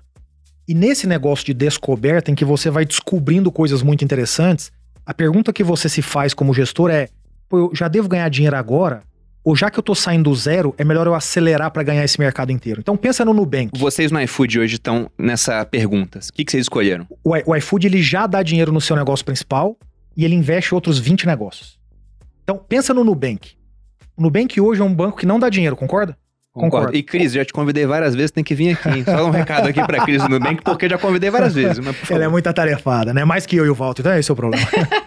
Ó, 45 milhões de clientes, 5 anos de existência. Se o Nubank há 3 anos atrás tivesse dito, ganhar dar um, vou dar um dinheirinho, ele seria um banquinho desse tamanho. Sabe que o banco grande ia fazer tradicional? Ia comprar. E aí ia voltar pra dentro da estrutura que você mesmo disse lá no começo que não sobrevive. Então o ponto aqui é o seguinte: historicamente as empresas brasileiras têm um problema enorme que é de pensar pequeno. A gente pensa só pra ficar pequenininho dentro do Brasil. Então a grande vem com um cheque muito grande, esmaga ou compra e fica com o mercado pra ela. O que está acontecendo agora nesse momento? Porque o cheque está disponível, a liquidez está grande no mundo, as empresas estão dizendo: peraí, você, investidor, topa que eu termine de me consolidar nesse mercado? E é isso que está acontecendo. Então, não dá para olhar para a Amazon, que já está consolidada, para a Microsoft, que já está conta... E a Amazon fez isso durante muitos anos. Exato. Então, o, o ponto é: você prefere ficar pequeno e rentabilizar mais cedo? Só que tem uma premissa nessa discussão. Você tem que provar que a tese existe, que o resultado é bom, que, Que o o, consumidor tá te, on- te ama, Talento. que o talento tá lá, que o economics pode vir. Então, como é que eu provo isso no iFood? Eu pego o meu negócio, que já existe há 10 anos, e falo, dá uma olhada nele. O investidor olha e fala, uau! Aí eu falo, posso tentar fazer nesses outros aqui? Lógico, vamos tentar. Ou, se- ou seja, o mundo não mudou nada, né? É. O que seduz são as curvas. É verdade, é verdade. Agora, agora é essa, né? Exponencial que você seduz. E- e então, assim, eu, eu- então, o que eu acho é que essas empresas elas vão ganhar. Só que elas estão reaprendendo. O business de assinatura, como ele é feito hoje, existe há muito pouco tempo. Então tá todo mundo descobrindo. Pô, aí a, a Netflix ganhava. Só que aí a Netflix fala: peraí, hum, e se eu fizer produção própria? Puta, isso tem um custo. Se ela não tivesse feito isso, o que, que a Disney ia fazer com ela agora? Engolir. Esmagar. Porque ela ia tirar todo o conteúdo de lá, o Netflix ia ficar com conteúdo de segunda qualidade. Ou você quer ouvir, ou- ver House of Cards, onde você vê? E, Na e- Netflix. e- e aí vai aí você vê o ecossistema da Amazon Prime, que na verdade não precisa nem ganhar dinheiro com o Prime, porque o que ela está fazendo é trazendo gente para dentro para depois ganhar dinheiro no Alexa ou nas encomendas. Então, a ecossistema, no final de tudo, é o nome do jogo e é isso que a iFood tá também. Exatamente. Mas olha que tá interessante, né? aqui. A gente não sabe se o Netflix vai sobreviver mais 10 anos, ou se a Disney vai disruptar eles, ou se a Amazon vai, ou se vai tudo coexistir, ainda vai ter mais a Apple, mas não sei quem. Mas, invariavelmente, o consumidor é aquele que mais ganha nessa guerra. Sem dúvida. Porque hoje a gente pode falar que quase que existe um programa de transferência de renda do Venture Capital pro consumidor. Porque esse pessoal tá se matando pra ver quem vai ganhar mais mercado. Mas quem ganha com isso? É o pessoal aqui no escritório que no almoço alguém grita: o iFood tem cupom hoje pra mim aí. Quem quer? Ah, outro, eu tenho cupom do tal. Aí todo mundo consegue consumir mais barato por conta Não, disso. mas deixa eu, deixa eu separar esses dois mundos. Eu acho que isso é verdade e é mentira. Onde é que é mentira? Onde existe disciplina. Então, se o Walter fosse meu investidor, o Walter ia falar: Diego, eu entendo o cupom, mas você está construindo a jornada? Você deu pro Bruno uma vez e o Bruno depois melhora 10 vezes o consumo dentro do iFood? O Walter vai falar: beleza, pode continuar fazendo. Existe o lado que é verdade. N- Não há, não há essa transferência de renda. Os dois ganham. Exato. Pela produtividade, pelo digital, pela, pela computação, por tudo isso, os dois lados ganham. Exatamente. O investidor e o cliente. E, no fundo, você, como um liberal, sabe disso, né? Quanto mais Sim, competição. com E certeza. aí, Todo mundo ganha. Bruno, do outro lado, tem as situações em que existe um Walter que não é disciplinado como investidor e fala: não, o Diego é muito inteligente, criativo, vai dando dinheiro pra ele. E aí o Diego fala: não, vai dando pro Bruno, porque eu quero que o Bruno consuma mais, mas não tem lógica nenhuma na jornada. Existem os dois casos. Assim como dentro de uma empresa tradicional, existe um core business que dá dinheiro e um monte de projeto que falha. Por que, que também não é VC2C, né? Que esse dinheiro do venture capital para o consumidor? É. Só que o que a gente faz hoje na mídia? A gente, como isso aqui agora tá muito mais evidência, a gente olha muito para esses fatos. O ponto no final é sobre disciplina, é sobre você conseguir executar bem dentro de uma empresa. Pode dar certo, pode dar errado, tanto na nova quanto na velha economia. E sobre esse modelo de assinatura, a gente tocou nisso algumas vezes. Você falou de assinatura. Hoje a gente vê grandes empresas migrando para isso. Na verdade, tem até o Peter Diamond, se eu não me engano, ele também defende esse tipo de ideia de que no futuro a gente não vai ser dono de nada, mas vai ter acesso a tudo, né? Então a gente vai estar numa sociedade muito menos focada na propriedade e muito mais no uso. Ao invés de pagar muito caro por um carro, é poder pagar uma fração do preço do carro para utilizar um veículo autônomo que vai estar percorrendo ali os caminhos, os trajetos. Vocês acreditam mesmo nisso, numa nova economia que vai se voltar para essa área? É, eu estudei com o Peter Diamandis, né, que é o que você está falando, que é da Singularity, e muitas das teses que ele apresentou acabaram não se mostrando certeiras e outras ele acertou em cheio. Aliás, como todos nós, né? A gente sabe disso. Difícil Mas- prever o futuro. Vários chutes, mas- um vai dar certo. Não, mas é isso. Quanto mais você emite sua opinião, mais vezes você vai acertar a sua opinião, Com apesar de certeza. errar várias. Como só como só aparece na capa de exame quem acertou, você tem a sensação que tá todo mundo acertando, mas não é não. Tem muita gente errando para cada pessoa que acerta, né? Então, eh, voltando a falar disso, é assim. O compartilhamento é algo que a economia ainda não sabe como resolver. A minha pergunta é assim, vamos resolver? Minha opinião, sim. Somos suficientemente criativos para resolver, mas eu vou dar exemplo. Começa com o conceito do compartilhamento. Alguém é contra o compartilhamento? Ninguém. É melhor planeta, é, faz mais saúde pro meu bolso, tá tudo em ordem. Só que tem Os uma- taxistas são meio contra o Uber, isso, né? com Mas- exceção dos taxistas, é verdade. Todo mundo é a favor do compartilhamento. Então, ah, politicamente correto, tá tudo, tá tudo bem. Só que Depende, tem uma- a minha roupa eu não quero É, Então, compartilhar. mas, mas, mas, vamos, mas vamos dar um exemplo assim. Começa assim. Eu, eu não preciso ter dois carros em casa. Eu tenho um carro, no dia do rodízio eu pego Uber. Começa assim, né? Então tá bom, então você tem um carro a menos que é vendido, menos imposto, menos manutenção de estrada. Aí você fala assim, bom, então, além disso, eu não preciso construir hotel. Porque tanto quarto vago no mundo, quando eu precisar, eu vou de Airbnb. Faz sentido, tem tanto quarto vago, né? Menos construção de hotel, menos imposto, menos incentivo ao turismo. Aí você fala assim, mas eu preciso de uma joia. Na hora que eu for numa festa, eu vou alugar a joia, vai ficar guardada por problema de segurança, vou deixar então. Para cada 100 famílias, 5 joias é mais suficiente, porque nem todo mundo vai na festa no mesmo dia. Portanto, você vende 95 menos joias, e o que reduz o volume de dinheiro que o imposto recolhe, que empregos surgem, etc. E você vai raciocinando desse jeito e vai fazendo cada vez mais sentido. Peraí, mas eu preciso de um cachorro durante a semana inteira se eu só tô em casa no fim de semana. Vamos alugar um cachorro no fim de semana. Se você vai neste, neste, nessa toada, é? vai chegar um momento em que a economia vai falar assim: então, pera um pouquinho, então vamos celebrar quando o PIB cair. O que não pode é a gente ficar triste quando o PIB cai e valorizando o não consumo. Isto é uma, Uma dicotomia, né? é uma dicotomia que tem que ser resolvida. Então, assim, gente, maravilhoso. O Brasil caiu 5% apro- Maravilhoso, perfeito. Vamos celebrar. Temos 5% a menos de gasto com carbono, né? De pegada de. Tá tudo bem. Só que tem uma coisa: tem menos emprego. Então é assim, nós ainda não resolvemos este dilema que você analisa o sucesso de alguém e fala assim: estamos entregando um bilhão de entrega. Puta, impressionante. O Fagundes está bem? Fagundes tinha um andar de escritório, tá com três. Nossa, como o Fagundes está bem. A gente analisa as coisas ao nosso redor pelo crescimento. E de repente você tem um momento onde é muito, faz muito mais sentido consumir menos, né? reciclar tudo, não é isso? Costurar e consertar o que está tá estragado. Tá tudo bem, eu aceito essa tese. Mas tem uma coisa, vai vender menos. E o mundo só não entrou em colapso porque quando o Ocidente resolveu não consumir mais, o Oriente está consumindo como louco. Você vai numa loja Louis Vuitton em Paris, só tem oriental. A pergunta que fica é assim: e quando eles também chegarem à mesma conclusão?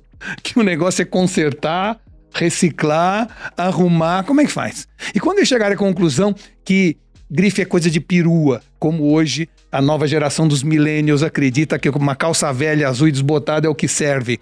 E quando eles acharem que para que se esforçar tanto? Meu pai trabalha feito um imbecil, minha mulher é uma perua, a minha mãe é uma perua de querer usar grife. Tá tudo bem, isso tudo pode ser verdade.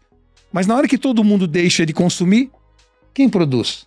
Quem vai ter depois dinheiro para comprar iFood? Então, essa é uma questão que ainda não está respondida, que será respondida com certeza. Nós vamos encontrar uma fórmula de conviver com isso, mas ainda hoje é um question mark na cabeça de todos nós e tem muita gente preocupada porque a miséria nos espreita pela fresta da porta.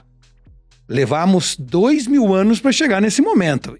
Entendeu? Temos que tomar muito cuidado com isso e temos que ter muita responsabilidade. Bruno, a tua, a tua, a tua, provocação, é, eu olho, eu, eu, eu também olho para um, um outro prisma que é nós nos acostumamos a vender um produto ou um serviço. O que essa nova lógica e a tecnologia ajuda muito para trazê-la, é, traz mostra para a gente, é que as empresas aprenderam a vender uma solução. Então, você comia comida, certo? Só que você não queria sair de casa.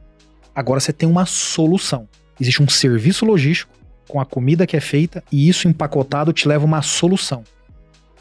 É isso que os modelos de negócio vencedores têm encontrado cada vez mais.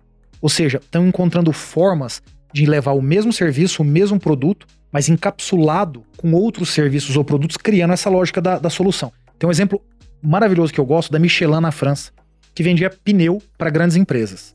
Pneu, via de regra, commodity. Você nem sabe a marca do pneu do seu carro. Então, o que, que acontecia? O, o que, que acontecia? Uma guerra para vender, só disputando preço. Michelin um dia chega para os grandes empresas e fala: Eu vou colocar uma pessoa dentro da sua empresa, de graça. Essa pessoa vai ser responsável por ter certeza que o pneu está em bom estado, calibrado perfeitamente, e com isso, você que compra mil pneus por mês vai reduzir para 800. Essa empresa, essas empresas falam: Pô, isso é maravilhoso.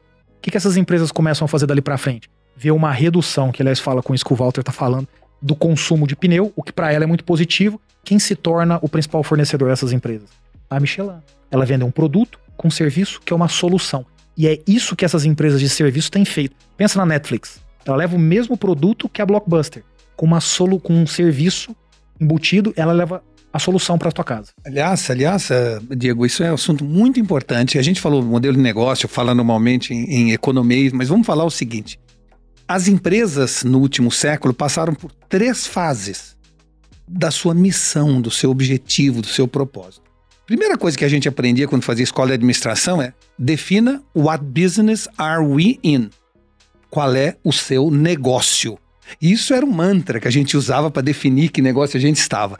Houve uma migração para uma segunda fase que ele citou agora ainda tangencialmente, que é what problems are we solving?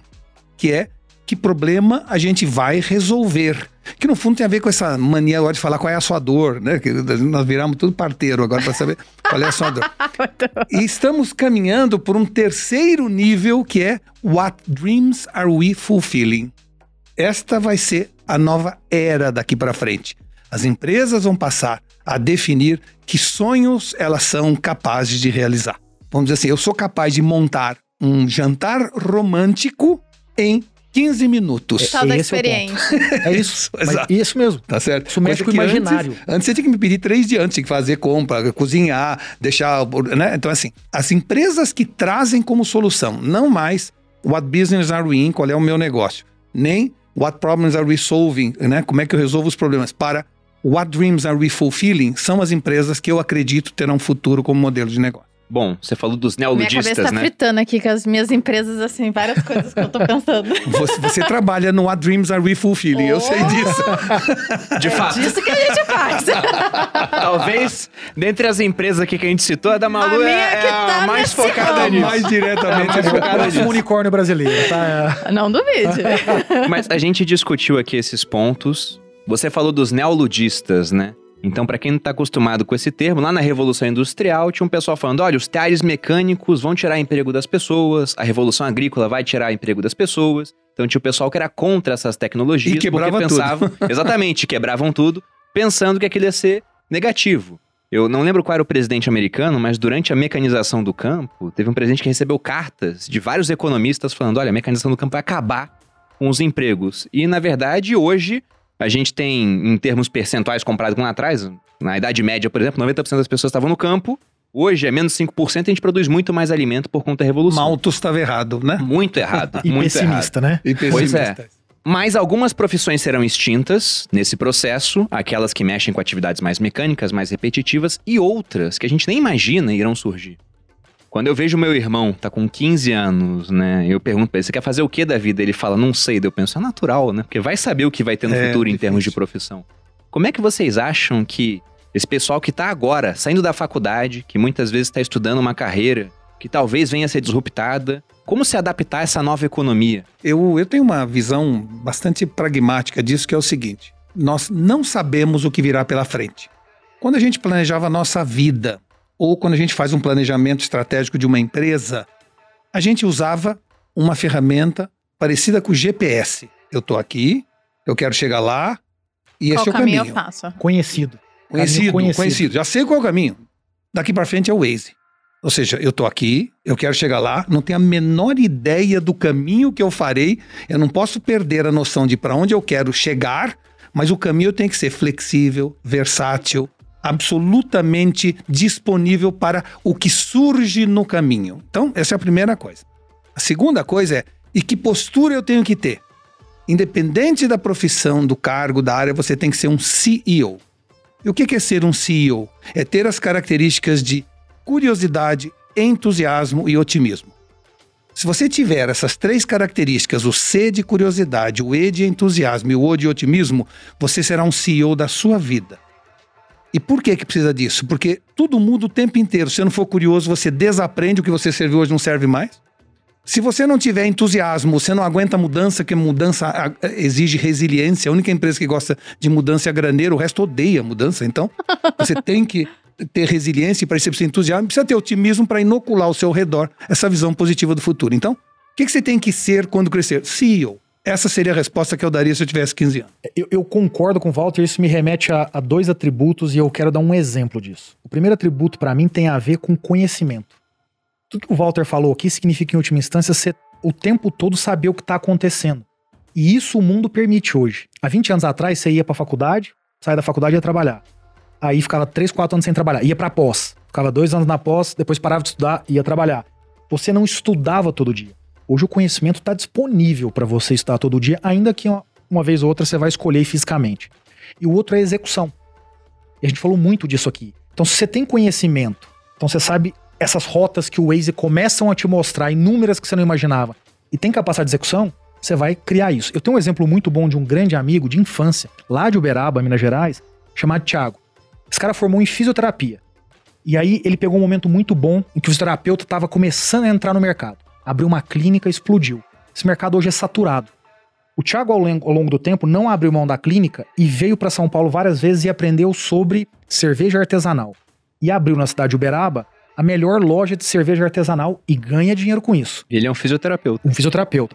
Ao longo do tempo, o Thiago entrou nessa mesma onda do mercado financeiro em que o varejo foi para dentro do, da bolsa de valores. Estudou, aprendeu e hoje ele também opera o seu próprio portfólio. Quem é esse cara? Esse cara não é o fisioterapeuta. Esse cara é um cara com conhecimento, com uma ótima capacidade de execução, que olha para o Waze dele e vai encontrando os caminhos. Hoje ele executa as três, porque ele transformou isso em empresas e vai orquestrando. Se amanhã a fisioterapia morrer, ele fecha e vai para o próximo negócio. De uma forma organizada, pensada. Isso é o profissional do futuro, seja no empreendimento no interior do Brasil, seja numa grande empresa. É, o lifelong learning é alguma coisa que veio para ficar. Nós nascíamos todos com quatro fases da vida: infância para brincar, juventude para estudar, vida adulta para trabalhar e terceira idade para descansar. Era assim que estava dividida a vida de todo mundo. Hoje não é mais assim. Hoje você brinca, descansa, trabalha, estuda, tudo ao mesmo tempo, tudo junto e misturado. A tal ponto que às vezes eu estou no escritório terminando de assistir uma, um filme da Netflix e aí chega em casa abre uma planilha de Excel, ou seja, não tem mais nem local onde você Eu tava trabalha. achando estranho, eu falei, o Walter tá falando que tá vendo o vídeo no trabalho, agora eu entendi. É isso, porque você não tem mais essa separação o tempo inteiro e você vai começar uma carreira aos 20, outra aos 40 e outra aos 60. As pessoas estão vivendo até os 100 e vão viver até os 120. Então você precisa se reinventar o tempo inteiro. E o lifelong learning é realmente uma tendência que veio para ficar. Ah, A Malu, ela era. Ela formou em ciência política. Sou formada em ciência política pela Unirio. Uau. Aí Quando veio. você fala de antropologia, brilha aqui, né? Aí veio disso. internet, aí começou a empreender em outras áreas. Se falasse que, sei lá, você encontrasse com a Malu, que existia lá em Há 2016. 10 anos atrás. Há cin- Não, há Ah, 5 é, anos. menos, é. Menos. E falasse, vai ter um, um sex shop daqui a 5 anos. Você ia pensar que ia ser verdade? Que loucura, você tá doido. Conhecimento e execução. Eu era militar, agora eu tô no mercado financeiro, virei um comunicador, trabalho com marketing digital. Então, de fato, né, vários obstáculos vão surgir e, o rio só chega no mar porque contorna os obstáculos. Essa é uma pergunta muito objetiva. se vocês estivessem hoje escolhendo uma área de formação para atuar, pensando nessa Não. tendência, né? Que na verdade é o que sempre existiu, como o Walter falou, né? O mundo continua sendo o que ele é, né? O Heráclito já falava que a única coisa permanente é a mudança. Mas o que, que vocês fariam hoje se tivessem 20 anos diante desse mercado cheio de novas oportunidades, mudando cada vez mais rápido, com menos barreiras competitivas, com mais facilidade para começar? Como é que seria esse caminho O de Bruno vocês trouxe a, a pergunta do seguidor, porque o seguidor adora. Não, Se é, você todo mundo. perdesse tudo, o que você faria? Como você começaria? Respondendo objetivamente, eu faria administração de empresas em uma faculdade não tradicional e estudaria em casa por conta própria programação. Programação? É isso que eu faria. Por que administração de empresas? Por causa da amplitude, só por isso. É pra te dar essa Que é justamente veia o pessoal critica ampla. muitas Só pra vezes. ter né? um diplominha também, É, né? Não, não, não, não, não, pelo contrário, eu, só, eu, eu nem acho que isso é necessário, mas é porque a pergunta é o que, que você teria ido estudar. É só porque a administração te tira da especialização e amplia mais. Então, eu gosto dessa Mais lógica. generalista. Exato. E aí, pra mim, vi- vi- vi- é, é, a- a- o lado da tecnologia precisa vir, não necessariamente pra você operar aquilo, mas como tudo que a gente fala passa por isso, você Tecnologia. precisa entender desse negócio. Então é isso que eu faria. Eu fiz direito e depois fui parar em finanças. É possível fazer essas coisas, mas o Brasil não abre muita oportunidade nas carreiras. Via de regra, você entra em algo, tradicionalmente, né? E vai até o final. Então a gente trabalha muito de pouco de forma ampla. A gente trabalha de forma muito especialista ainda no Brasil. O especialista, ele vai morrer. Não morrer no sentido de não ter valor, mas no sentido de poder criar avenidas muito mais largas. A pessoa com amplitude hoje conecta pontos mais fáceis. Eu, eu diria, até por ser membro de conselhos de empresas de saúde, etc., que a- a especialidade limita a inovação. Quanto mais especialista você tiver no seu corpo de funcionários, mais difícil é inovar. Porque aquela pessoa estudou tão profundamente aquele assunto que ele resiste naturalmente mais à mudança. Por outro lado, o generalista, que é o que a gente está falando, ele tem uma visão muito mais ampla, mas ele vai menos fundo. Então, ah, vamos dizer assim, mais do que generalista ou especialista, o que nós vamos precisar daqui para frente é nexialista. E o que, é nexialismo? Né? Nexialismo, esse termo surgiu num livro do Van Voigt na década de 50, que era uma chamado A Viagem do Space Beagle. Era o nome da nave que saía do mundo em busca de vida inteligente em outros planetas. E segundo a história, era uma nave como se fosse uma arca de Noé de cientistas. Tinha um cientista de cada área da especialidade humana. Tinha um biólogo, um físico, um químico, matemático, né? To- todas as especialidades humanas. Com exceção de uma pessoa, que o Van Voigt chama de nexialista.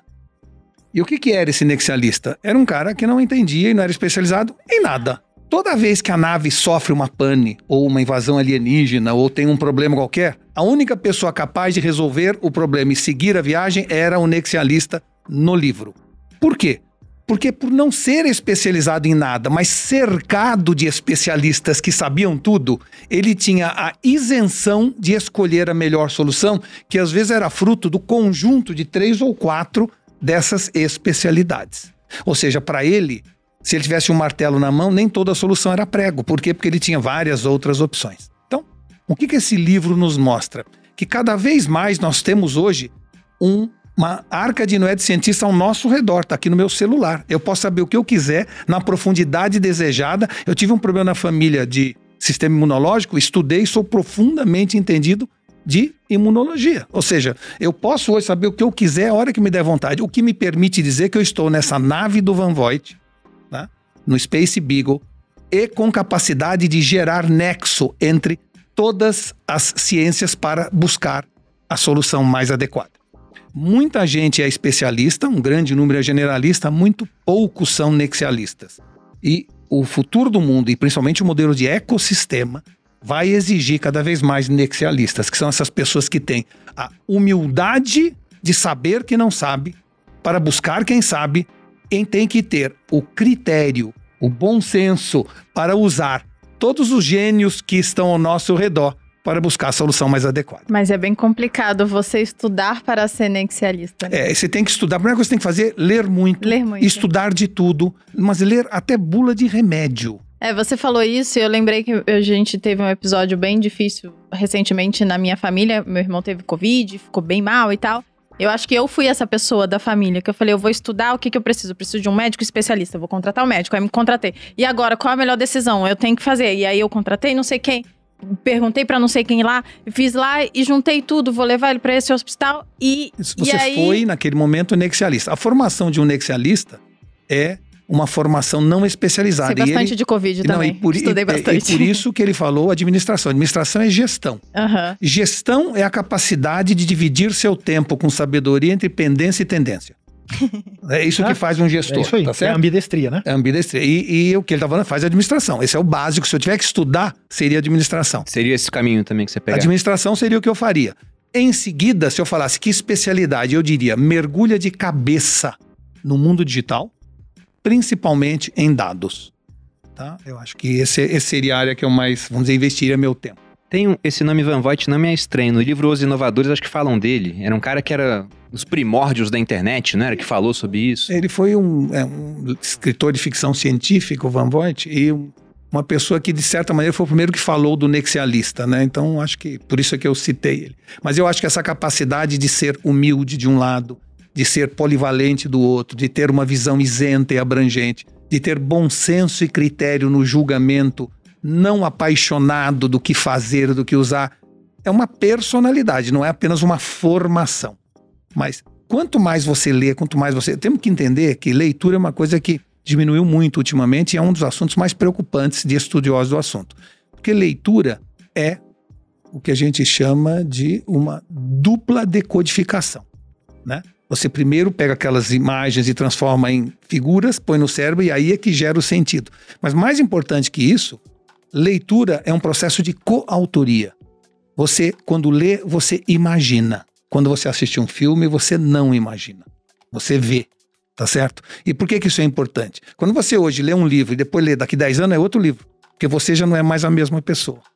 Então, a capacidade de imaginar, que é um- uma ferramenta fundamental para o mundo da inteligência artificial, né? ela tem que ser treinada. A gente lê há 500 anos e agora que está na hora de ler muito mais, para imaginar muito mais, a gente está lendo menos. E isso é uma coisa que nós vamos ter que estimular os nossos filhos a leitura. Aí Você fala, ah, mas eu assisto o filme que é mais fácil. Não, não é assim. Outra coisa que preocupa. E nem dá pra competir, né? Imagina, pegar um livro de, sei lá, duas mil páginas, o Conde de Monte Cristo, e falar, vou ver o filme de duas horas que mudou toda a história. Então, mas essa Bruno visão que você tem, ela traz, ela traz. Hoje em dia tem amigos meus que falam, mandam pra mim um WhatsApp, e falam assim: assista até o fim o filme. Tem 15 segundos. O cara acha que eu vou parar antes, Meu pai fala também. antes dos 15 segundos. Não é possível, né? Mas por que isso? Porque nós estamos numa sociedade imediatista, frívola, viramos scanners humanos, estamos lendo manchete, já deitando cátedra. Tem um monte de problemas. O principal problema da nova geração é que, de repente, a gente tem tudo aqui. Então, antigamente, eu me lembro que eu estudava, eu guardava Pirâmides do Egito, Kelps, Kef e Miguelino, né? Rio Tigre Eufrates, Boêmia Mesopotâmia. Eu guardava tudo na minha cabeça. E por que eu guardava tudo na minha cabeça? Sem que eu pedisse, meus neurônios começavam a fazer sinapse. Eu tinha insights. Agora não. Você você não precisa saber nada, porque quando souber, tá aqui no celular. E tá mesmo. Só que aqui não faz sinapse. Então nós estamos assistindo Você ao tem que crescimento. saber fazer a pergunta correta. Então, você nós- tem que saber não, fazer. Não, o- nós estamos assistindo um crescimento da indigência cognitiva. Tem algumas pesquisas que mostram que essa geração é a primeira geração que tem o QI menor do que as gerações anteriores. Na minha opinião, isso aqui é capaz de transformar quem é inteligente. Em Uma pessoa mais inteligente e- ainda. E quem é idiota, em idiota. E- exatamente. Mais idiota. É, vamos dizer assim, o mundo daqui para frente não será mais dividido entre ricos e pobres ou brancos e negros, mas sim entre curiosos e descuriosos. Essa é a nova forma de inequalidade social. É, E eu concordo com você sobre leitura. A leitura é pro intelecto e o exercício é pro físico. É um, é um, um exercício de fato para você se tornar uma pessoa melhor, mais inteligente, mais culta. Mas, pessoal, eu queria agradecer muito, Muito a presença de Bom, vocês. Obrigado você. Tenho certeza que vocês agregaram muito à audiência. E eu gostaria de saber como que as pessoas acham vocês em rede social para continuar aprendendo, acompanhando.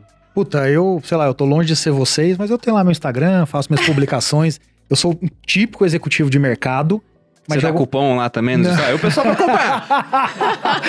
Não, mas o, o que eu faço mesmo, assim, eu, eu acho que eu tô numa posição de privilégio. Né? Primeiro eu cheguei até aqui porque eu tive vários privilégios que a média da população não tem. E hoje eu trabalho numa empresa, no mercado, com pessoas próximas, interessantes. Então o que eu faço é basicamente encapsular um pouco desse conhecimento e jogar lá pra galera.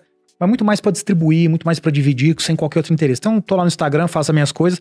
Mas eu acho que a minha- meu, meu, meu grande ponto mesmo é o livro, né? Eu publiquei um livro agora em maio, já virou um best-seller, um dos mais vendidos do Brasil hoje, que fala exatamente sobre tudo isso que a gente falou aqui. E o intuito desse livro é cutucar as pessoas. Fazer as pessoas entenderem exatamente esses pontos pra trazer esse Brasil pra um outro lugar, porque a gente não pode mais viver com o Brasil que veio até aqui, né? Pessoal, leiam o livro Nova Economia, não esperem virar filme. Façam sinapses. Provavelmente- De 15 segundos. De 15 segundos. E você, Walter? Você agora embarcou nas Mas redes sim, na sociais. rede social é de. É, eu acho que é, Ah, é Diego, verdade. é Diego C. Barreto. Ok. É isso, é. Eu acho muito bom, É, né? eu- É, é- alguém coloca, por favor. A gente vai pesquisar e favor, colocar nos ajude. corretamente aqui. Bom, o meu é. Eu tô em todas as redes, até no TikTok, mas não. No TikTok? Não, mas só- Dancinhas? Não, mas só, mas só, só, só, só assisto e, e fico profundamente frus- frustrado com a civilização, não é? É o meu momento, o momento pessimista é, é, é ver o TikTok. Schopenhauer, momento TikTok, mas eu estou. Eu, eu ainda não tô no TikTok. mas, mas assim, mas onde eu estou mais é no LinkedIn, onde tem muito seguidor, porque vivo escrevendo coisas, etc. E no Instagram também, no Facebook, enfim. Então, em todos esses, o nome é Walter Longo. Walter Longo. Porque como foi um dos primeiros, eh, tinha ainda... Não tem que ser o Walter Longo 54. pra se- então, E você, amor, como é que as pessoas te Vocês acham? podem me encontrar apenas no Instagram, ainda, né? Talvez em breve. Na verdade, já estou lá no TikTok, mas eu não uso muito. E também no, no YouTube, vocês podem encontrar o canal dos sócios, né? Toda, toda quinta-feira, meio-dia, a gente tem a nossa estreia lá, que a gente tá sempre conversando com vocês. E às sete ou seis, eu me perdi. Seis? Seis da manhã, sai todas as quintas-feiras também, todas as plataformas de streaming de áudio. O nosso podcast para vocês já fazerem o cardio do dia com essa informação sinistra. Hoje foi tenso, hein? Hoje eu fiquei Muito assim, ó. E vocês me acham no Instagram em Bruno Underline Perini, no YouTube no canal Você Mais Rico, vídeos todas as segundas e quartas-feiras, e no canal dos sócios toda quinta. Pessoal, gostaria novamente de agradecer. Muito obrigada obrigado pela nós participação, agradecemos gente, por ter participado do segundo maior podcast. hein? Mas que Walter, agora... você não vem não, mais. mas agora, porque o Walter veio, volta a ser primeiro. Quando a gente, quando a gente estiver em primeiro, vou fazer questão de chamar o Walter para que ele, é ele fale repetidamente isso. repetidamente Isso a gente chama gerar necessidade para vender facilidade. Olha só, olha só. Ele já embutiu um convite novo aqui. Pessoal, Gente, muito nós que obrigado. agradecemos, Muito viu? bom. Obrigado, Obrigado. foi muito bom. Obrigada. E obrigado a você que acompanhou, espero que tenha gostado. Um grande abraço e até a próxima. Beijos.